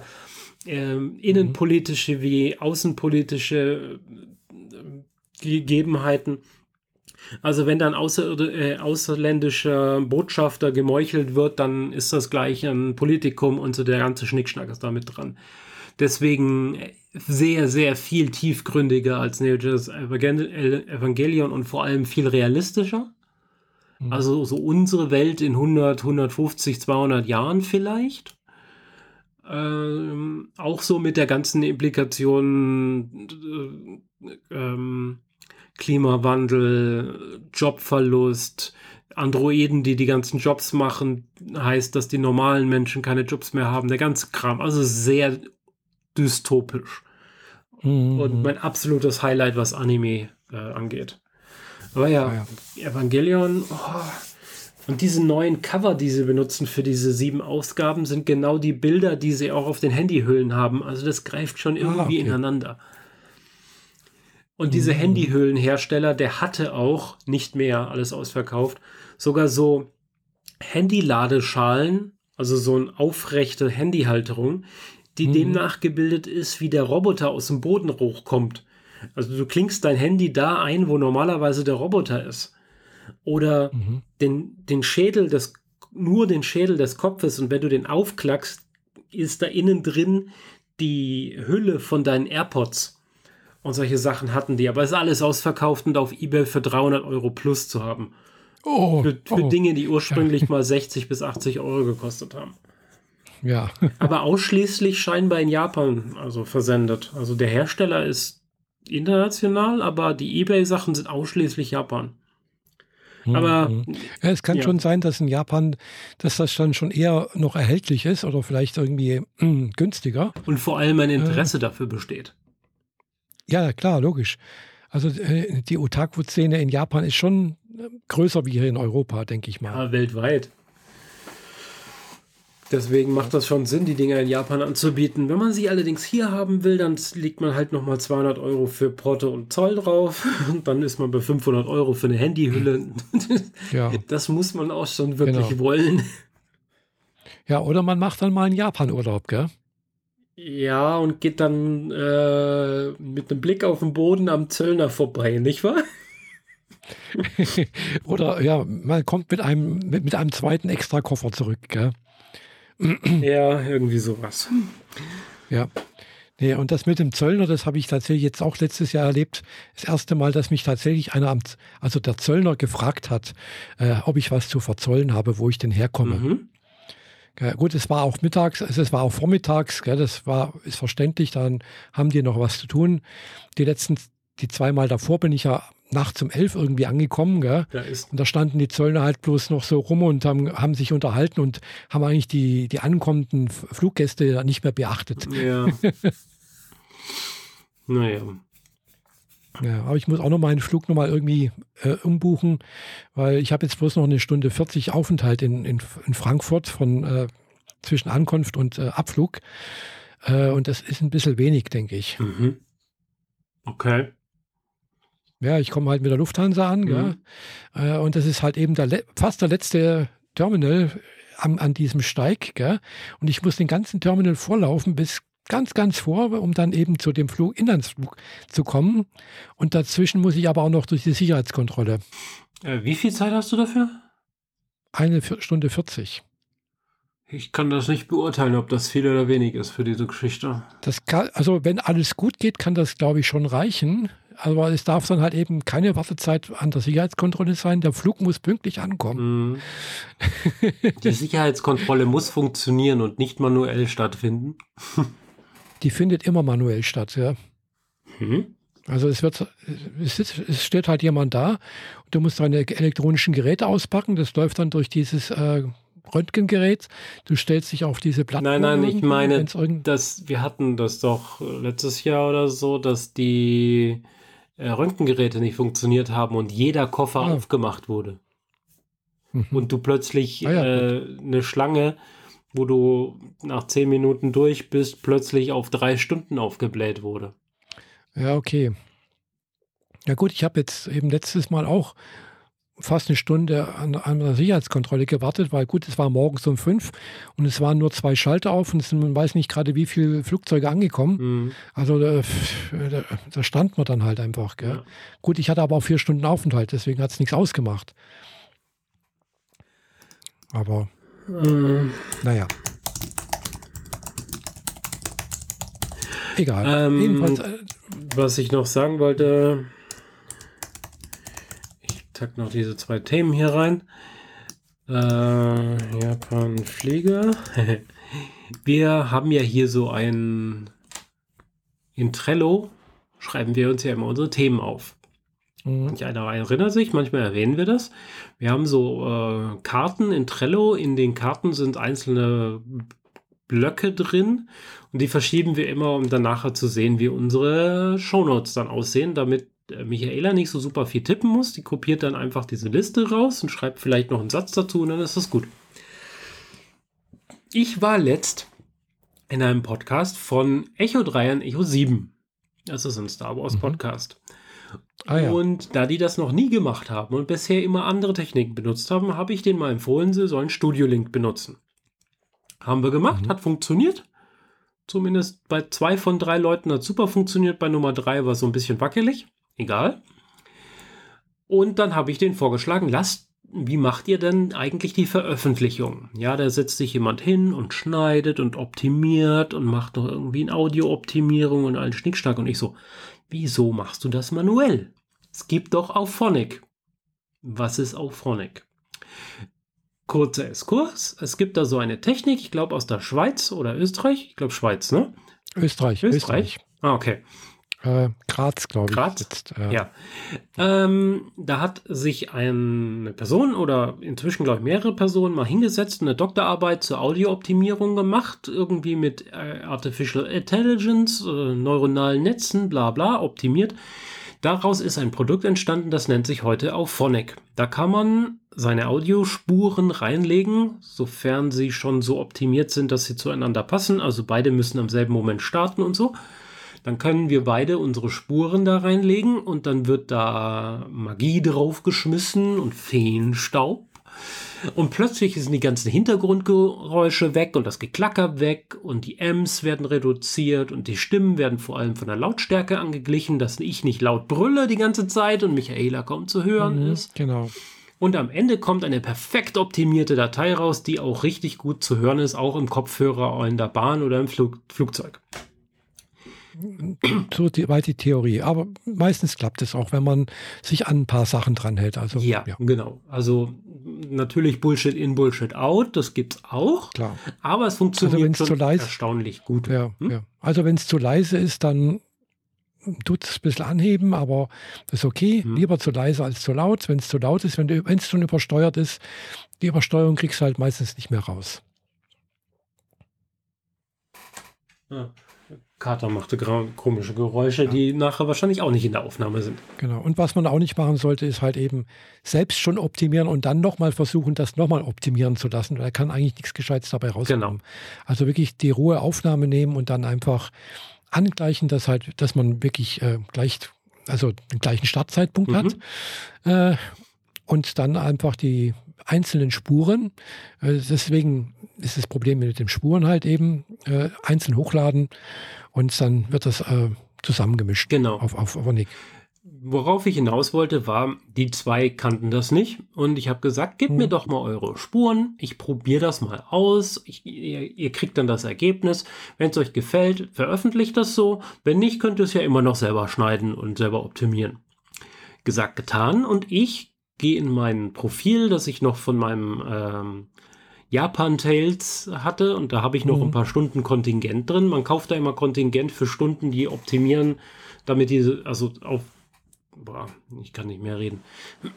Also wenn ich sage, ich kaufe zwei Stunden Kontingent und ich nehme nach einem Podcast auf anderthalb Stunden, habe ich halt danach noch eine halbe Stunde für was anderes übrig. Und von Japan Tales habe ich halt nur irgendwie drei Stunden übrig gehabt, also habe ich deren Podcast mhm. da mal reingelegt und festgestellt, da gibt es ein paar neue Optionen. Ja, es hat sich auch das äh, Aussehen etwas geändert. Ich war letztes Mal auch etwas überrascht. Ja, aber nicht so viel. Aber zumindest was die neuen Optionen angeht, war ich doch sehr überrascht, denn es gibt jetzt automatische Kapitelmarken und automatische Shownotes. Mhm. Und das haben wir gemacht. Ah. Und das war krass. Die lassen ja. damit da ChatGPT drüber laufen. Effektiv. Mhm. Also die Engine von, von äh, OpenAI.com. Mhm. Und die haben das wirklich perfekt rausgezogen. Egal, ob es eine Mischung aus Englisch und Deutsch war, die Begriffe wurden ordentlich zusammengefügt. Da wurde eine vernünftige Zusammenfassung, ein Textformat rausgeschrieben, in kurz und in lang. Mhm. Also eine kurze, die du mal schnell in den Blog schmeißen willst, aber du kannst auch eine lange Beschreibung reinpacken, die mehr oder weniger den kompletten Podcast als ähm, mhm. Transkribierung umfasst. Ist alles drin. Ähm, die Kapitelmarken werden automatisch gesetzt. Das Ding erkennt also, wann die Themen sinnvoll gewechselt werden und markiert das. Ich würde das ganz gerne für uns auch mal äh, ausprobieren und aktivieren. Ja. Ähm, genau, da du dich ja sonst immer drum kümmerst, äh, kannst du dir das mal angucken. Also in unserem ja. ähm, Präfix mal, ja. dieses Häkchen anmachen und mal schauen. Dann fallen ein paar neue Dateien bei raus und dann müssen wir mal gucken, wie wir die in die Webseite reinkriegen. Aber mhm. das wäre schon sehr, sehr cool. Ja. Genau. Weil dann sind wir nämlich plötzlich durchsuchbar für die neuen Episoden. Mhm, mhm. wenn wir da über Dinge reden, die in den Kapitelmarken, die manchmal doch ein wenig dürftig sind, äh, oder der Beschreibungstext dürftig ist, weil da stehen halt nur mhm. Asteroid City, aber nicht dass mir, dass ich im Kino war, dass es in dem Saal war und dass es heiß war und dass ich deswegen diese ja. Marke von Eis jetzt total toll finde, steht dann halt nicht drin. Aber diese automatische Textesysteme würden das rausbringen. Also ich würde das gerne mhm. mal ausprobieren. Mhm. Ja, klar, das kann ich mal anschalten. Genau. Ja, und ja. dann, ähm, wenn das alles geklappt hat, habt ihr das jetzt in eurem Podcast Reader, äh, Podcast Client und könnt mal unter Show Notes gehen und mal gucken, ob da äh, zehn Punkte als eine Liste da sind oder ganz, ganz viel geiler Text. Wir werden es rausfinden. Schauen wir mal. Genau. Da bin ich auch mal gespannt. Ja, genau. Dann haben wir es heute geschafft, oder? Ja, genau. Jetzt haben wir eine Stunde 48, also doch relativ lange. Mhm. Dafür, dass wir zu am Anfang doch ein bisschen gedacht haben, es ist ein bisschen dürftig. Nö, aber ich hatte halt einen Riesenblock mit Filmen, der äh, natürlich auch mal irgendwie so 35 Minuten gefressen hat oder so. Ja, und danach sind, ja. ist dann auch ein bisschen zerfasert in Games und so. Das ist alles fein. Das ja. ist doch ganz gut. Okay. Wir hatten Deswegen viel ja, zu erzählen. Mhm. Ja, wir hatten auch lange Pause jetzt gehabt. Genau. Saure Gurkenzeit nennt sich das, gell? irgendwie ja.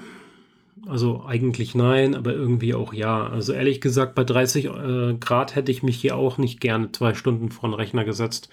Weil dann darf die Klima, ja, dann darf vor allem die Klimaanlage nicht laufen, äh, weil sonst hast du dieses Rauschen mhm. oder Röhren in der Audioaufnahme und Auphonic ja. hat auch seine Grenzen. Ja, ja, genau. Also es geht nicht alles raus. Also das ist ganz klar. Genau. Äh, und äh, dann natürlich auch so äh, gewisse ge Zwischengeräusche oder Hintergrundgeräusche, wie gesagt, kriegst du, kriegt man halt dann doch vielleicht nicht raus. Äh, was manchmal hilft, ist dann doch auch ein äh, passendes Mikrofon. Auch das, ja. Weil wenn man gut, wenn man einen guten Eingang hat, hat man einfach nur auch ein gutes Ergebnis. Äh, das muss kein teures Mikrofon sein, gell? Also, aber da kann man auch richtig viel Geld hinlegen, eigentlich für gute Mikrofone. Nach oben hin keine, keine Grenzen gesetzt. Ja, ich benutze immer noch mein Blue Yeti. Das ist hm, auch schon ja, ein bisschen in die Jahre gekommen. Hm, ja, ich habe jetzt immer noch das Elgato hier. Äh, das kommt eigentlich an dem Shure SM38 wohl ran, äh, aber das kostet halt eben hm. 200 Euro weniger oder 300. Hast du nicht mal diese tollen äh, oder zumindest im Sendegate beliebten Behringer sonst was gehabt? Ja, ja, habe ich auch, genau. Aber wie gesagt, ist auch nicht schlecht, weil eben Kopfhörer gleich mit dabei ist und alles. Äh, aber ich finde von von der Klangfarbe und von der, äh, na, von den Bässen und sonst irgendwas ist hier das, Mik das Mikrofon besser. Okay. Also, also das hat irgendwie, also ich habe das Gefühl, dass die Stimme mehr Volumen hat. Mhm. Ja, das schadet sicher nicht. Mhm. Genau. Klar, zum Aufnehmen ist das natürlich gut, weil du hast immer den gleichen Abstand äh, bei so einem äh, Mikrofon, gell? aber mhm. Äh, ja, aber das ist halt jetzt hier eben ein, na, das eine ist halt eben ein Kondensatormikrofon und das ist ja ein dynamisches Mikrofon, was ich jetzt habe. Ja. Na gut, in einem Monat sprechen ja. wir uns wieder und vielleicht hast du dann genau. auch schon ein neues iPhone. Das weiß ich noch nicht. Gell? Wahrscheinlich nicht. Gell? Also nix, in einem Monat, wenn der nächste Termin ist, kann man es vielleicht gerade vorbestellen. Ja, meistens wird die Ankündigung gemacht und am Freitag danach kann man es vorbestellen und eine Woche später haben die ja. ersten Leute schon. Und wir haben genau. die Einladung gekriegt von Apple für den 12. Hm. als Ankündigungstermin. Ah, ja, was für ein September mhm. der 12. relativ spät ist. Weil normalerweise ja. ist so um die Zeit das Phone dann schon beim Kunden. Aber hm, ja. ja. Aber ich weiß noch nicht, ob ich eins Neues bestelle, weil muss man mal den Preis sehen. Ja, ich habe ein 14 Pro Max, also ich habe immer noch das Flaggschiff. Ich werde so bald kein neues kaufen. Also erst frühestens in einem ja, Jahr. Gut. Gut, ich hab's, ich hab's 11er Pro Max, also von daher. Ja, da wird sich der Sprung schon lohnen. Aber ich glaube, du bist gerade ja, mehr auf Android unterwegs, ne? Nee, nee, ich bin jetzt zurzeit wieder auf, weil ich habe halt alles von Apple. Ich habe, äh, es funktioniert halt einfach besser. Muss ich einfach sagen. Äh, obwohl ich Android echt gern mag, aber äh, mit Apple funktioniert es einfach besser. Ja. Ja, also ich habe halt eben auch Sonos-Boxen zum Beispiel, die kann ich einfacher ansteuern damit, gell, über Airplay. Äh, da habe ich dann halt wieder das Problem, dass das geht dann mit, den, mit Android halt nur, wenn ich äh, Spotify nehme. Äh, da kann ich, kann ich die zwar auch ansteuern, aber halt, äh, ja, aber wenn ich halt was anderes äh, machen möchte, dann geht es wieder nicht. Gell? Also das ist halt alles so ein bisschen manchmal ein bisschen Krampf. Dafür sind andere Sachen bei Apple wieder ein Krampf. Gell? Also ja. kann man nicht sagen, dass alles super ist. Gell? Also es ist halt, alles hat seine Vor- und Nachteile. Ja, auch das. Aber für, für mich ist zurzeit einfach, einfach Apple doch besser. Ja, und ich gucke mir gerade ich liebäugel gerade damit, ähm, mehr zu lernen, wie ich Multiplattform-Software entwickle, weil mein ganzer Freundeskreis und Leute, mit denen ich arbeiten möchte, außerhalb der Firma, arbeiten dann doch eher auf Android. Und wenn man für seinen Android ein Android-Handy benutzen will, dann sollte ich auch lernen, wie ich für Android Android-Software schreiben kann. So, das ja. waren jetzt viele Androids. Ich hoffe, ich habe genau. irgendwas getriggert. Okay, du. Ja. Dann ähm, Also. bis zum nächsten Mal und äh, vielen Ja, Dank bis zum für die nächsten Mal. Aufmerksamkeit. Genau. Danke für die Aufmerksamkeit. Tschüss. Tschüss.